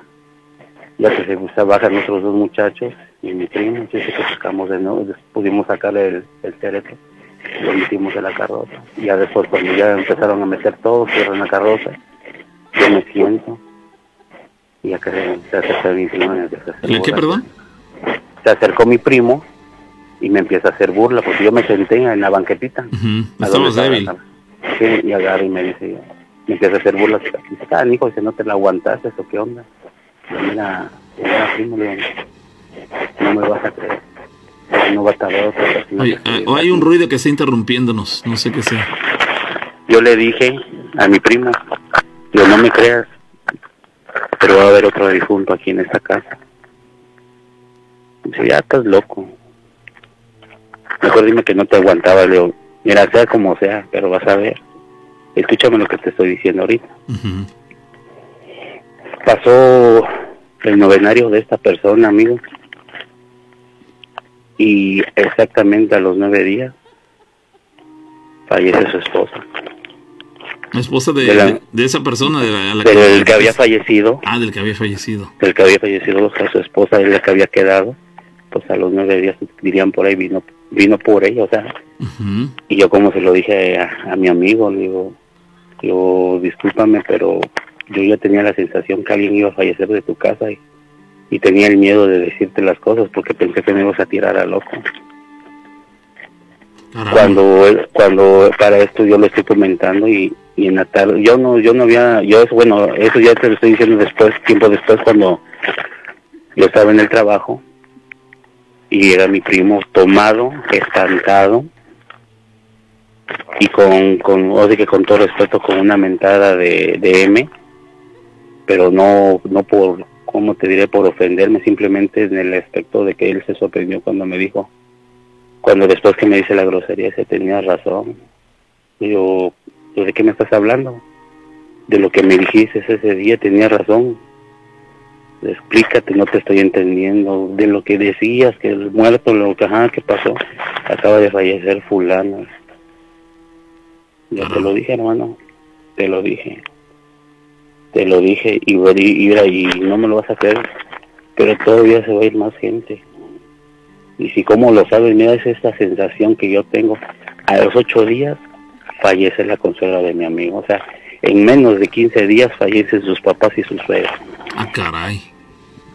Y todo vino de cadenita. ¿Y en qué sentido te lo estoy diciendo, hermano? De que yo ni mismo me lo entiendo. Yo tampoco no me lo puedo explicar. Pero yo esa vez, yo todavía, pues ahora sí que con, con cabizbajo yo fui y le dije a mi amigo, discúlpame porque yo más o menos ya sabía quién se iba a ir, pero por con el temor de que me lo fueras a tomar a mal, por eso nunca me quise acercar. Pero mira, de haber sabido te hubiera precavido. Pues de- que otra aunque, persona- aunque, aunque se lo hubieras dicho, si esto iba a ocurrir, difícilmente lo hubiera podido evitarlo. Digo, ese tipo de Sí. cuestiones no se pueden evitar, pero, pero sí llama la atención que adquiriste esta habilidad de algo que aparentemente no, no- Bueno, no ¿a qué, a qué, a qué, a qué te debo, a qué te trato de decir con, con esta, con este, este anécdota de que yo presiento que se va a venir algo feo, amigo. Ah, ok. Tengo esta ansiedad, O sea, tengo esta ansiedad de que va a haber una catástrofe, que va a haber mucha gente muerta. Y te lo juro que yo se lo explico a mi mamá, ya, ahora sí que ya te lo estoy contando con un miedo. Y no sé si sea aquí o sea en otro lado, pero de que va a haber mucha gente muerta, que no van a poder hacer nada en el momento, porque va a ser todo de golpe y desgraciadamente no se va a poder hacer nada. Bueno, pues ahí queda, amigo. Ojalá y en este caso te equivoques a diferencia de las ocasiones anteriores. Y eso es lo que yo, yo también te lo juro que yo estoy rezando mucho para que no pase eso, porque esa visión yo la tuve y va a ser algo feo, pero pues primeramente yo, yo siento que no tiene que pasar nada y es lo que estoy rezando y es lo que rezo todos los días porque esa ansiedad no se me quita y te lo juro que no. Pero tú no tienes, no tienes idea de por dónde viene la situación. Mm, no, ¿En aquí el dónde detalle pudiera está. Aquí yo lo veo así como un tipo, como un tipo temblor, amigo. Bueno, pues ahí queda, amigo. Ojalá y no ocurra, ojalá en ese caso de verdad, ojalá y te equivoques y, y, y pues ya pare esa situación porque por lo visto eso te, no te tiene muy feliz que No, digamos. exactamente, la verdad yo vivo con, no sé, que el día al día y, y por un rato puedo estar bien, pero por otro lado viene esa sensación. y Una angustia. Una angustia inexplicable, ¿no? Eh, Oye, ¿De amigo, dónde la- viene? La, la gente pregunta aquí si estabas, este, alguien estaba cerca de ti llorando o algo, porque se escuchaba, ah, desde mi punto de vista, como si hubiera un perro jadeando cerca de ti. Eh, es lo que es lo que me han dicho últimamente, amigo, y es que como te lo dije la vez pasada, o sea, yo en su momento como fui devoto de la santa, muchas de las veces me dicen que cuando estoy hablando por teléfono se escucha el lamento de alguien que está llorando o, o un animal que anda haciendo ruido, pero Pues, mira, porque yo te estoy hablando y estoy solo. Acá, acá la gente está diciendo que está llorando muy fuerte, que si estuvo de miedo, que ya no sonó. Después de que te dije que corrigieras, que te tenías por ahí un error, bueno, un, un problema en el audio, pero se escuchaba como si tú estuvieras cerca. Bueno, de esa mi impresión me dio a mí, que si estuviera cerca, no sé, de un perro, no sé, me imaginé. No, de hecho, de hecho no hay nadie, yo estoy, te estoy hablando se, escuchaba algo así como... Algo así. No, pues ni animales tengo acá cerca. No, no, no hay nada cerca de ti que No, hubiera podido emitir sí, esto. que- sí, ahora sí que si tuvieras, ahora sí que si tuviera posibilidad de mandarte una foto por WhatsApp para que veas de dónde estoy hablando. No hay nadie alrededor de ti. No, nada. Porque todo el tiempo, silencio. todo el tiempo se estuvo escuchando. En ese momento ya no, pero todo el tiempo se estuvo escuchándolo así con... Hasta, hasta yo pensé que estaba cerca de un perro al que tenías ahí sujetado, ¿no? No, no, no. Bueno, Ahora pues- sí que para que te voy a engañar, pues- o sea, y eso es lo que te he dicho, que luego cuando estoy hablando con otras personas, es lo que me dicen, dice, yo bueno, ¿quién es la mujer que llora? Le digo, "Ah, pues si no hay nadie. Bueno, yo no, escuché, yo, no, yo no escuché que llorara, pero acá hay muchos comentarios que dicen que escucharon que alguien lloraba. Pero este, en mi caso, yo no escuché que llorara, pero sí como un jadeo de un perro, Mira, como cuando un perro está nada más, soleado. nada más, le- nada más le voy a te pedir un favor y espero que la gente no me lo tome loco. Y el único favor que yo le pido a la gente que si está oyendo, si está escuchando llorar a alguien, es por la catástrofe que te estoy comentando. Y es el miedo que a mí me está atacando a mí también. Pues ahí queda, amigo. Muy Dale, interesante pues. lo que nos platicas. Eh, Ojalá y nos equivoquemos o te equivoques en ese caso. Y bueno, pues eh, que tengas feliz noche. Igualmente, amigo. Gracias. Bueno, pues ahí queda, señores. El audio va a quedar en el Facebook este, para la gente que quiere escuchar esto nuevamente. A mí me quedó clarísimo que era como el jadeo de un perro, como si estuviera un perro cerca de él, muy acalorado. Esa fue mi impresión, aunque muchos comentarios acá decían que, que alguien estaba llorando. Era el llanto de algo. En realidad se ¿Tú oía escuchaste? Es que ¿Qué escuchabas? hace rato dijeron y aquí en los audífonos se escucha diferente. Allá afuera lo que escuchas es a una mujer sollozar, no un perro, es un sollozar.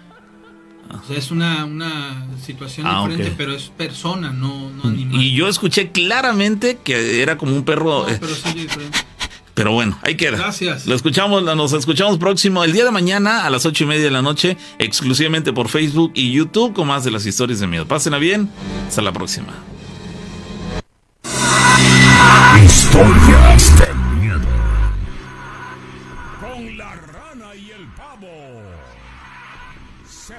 temporada.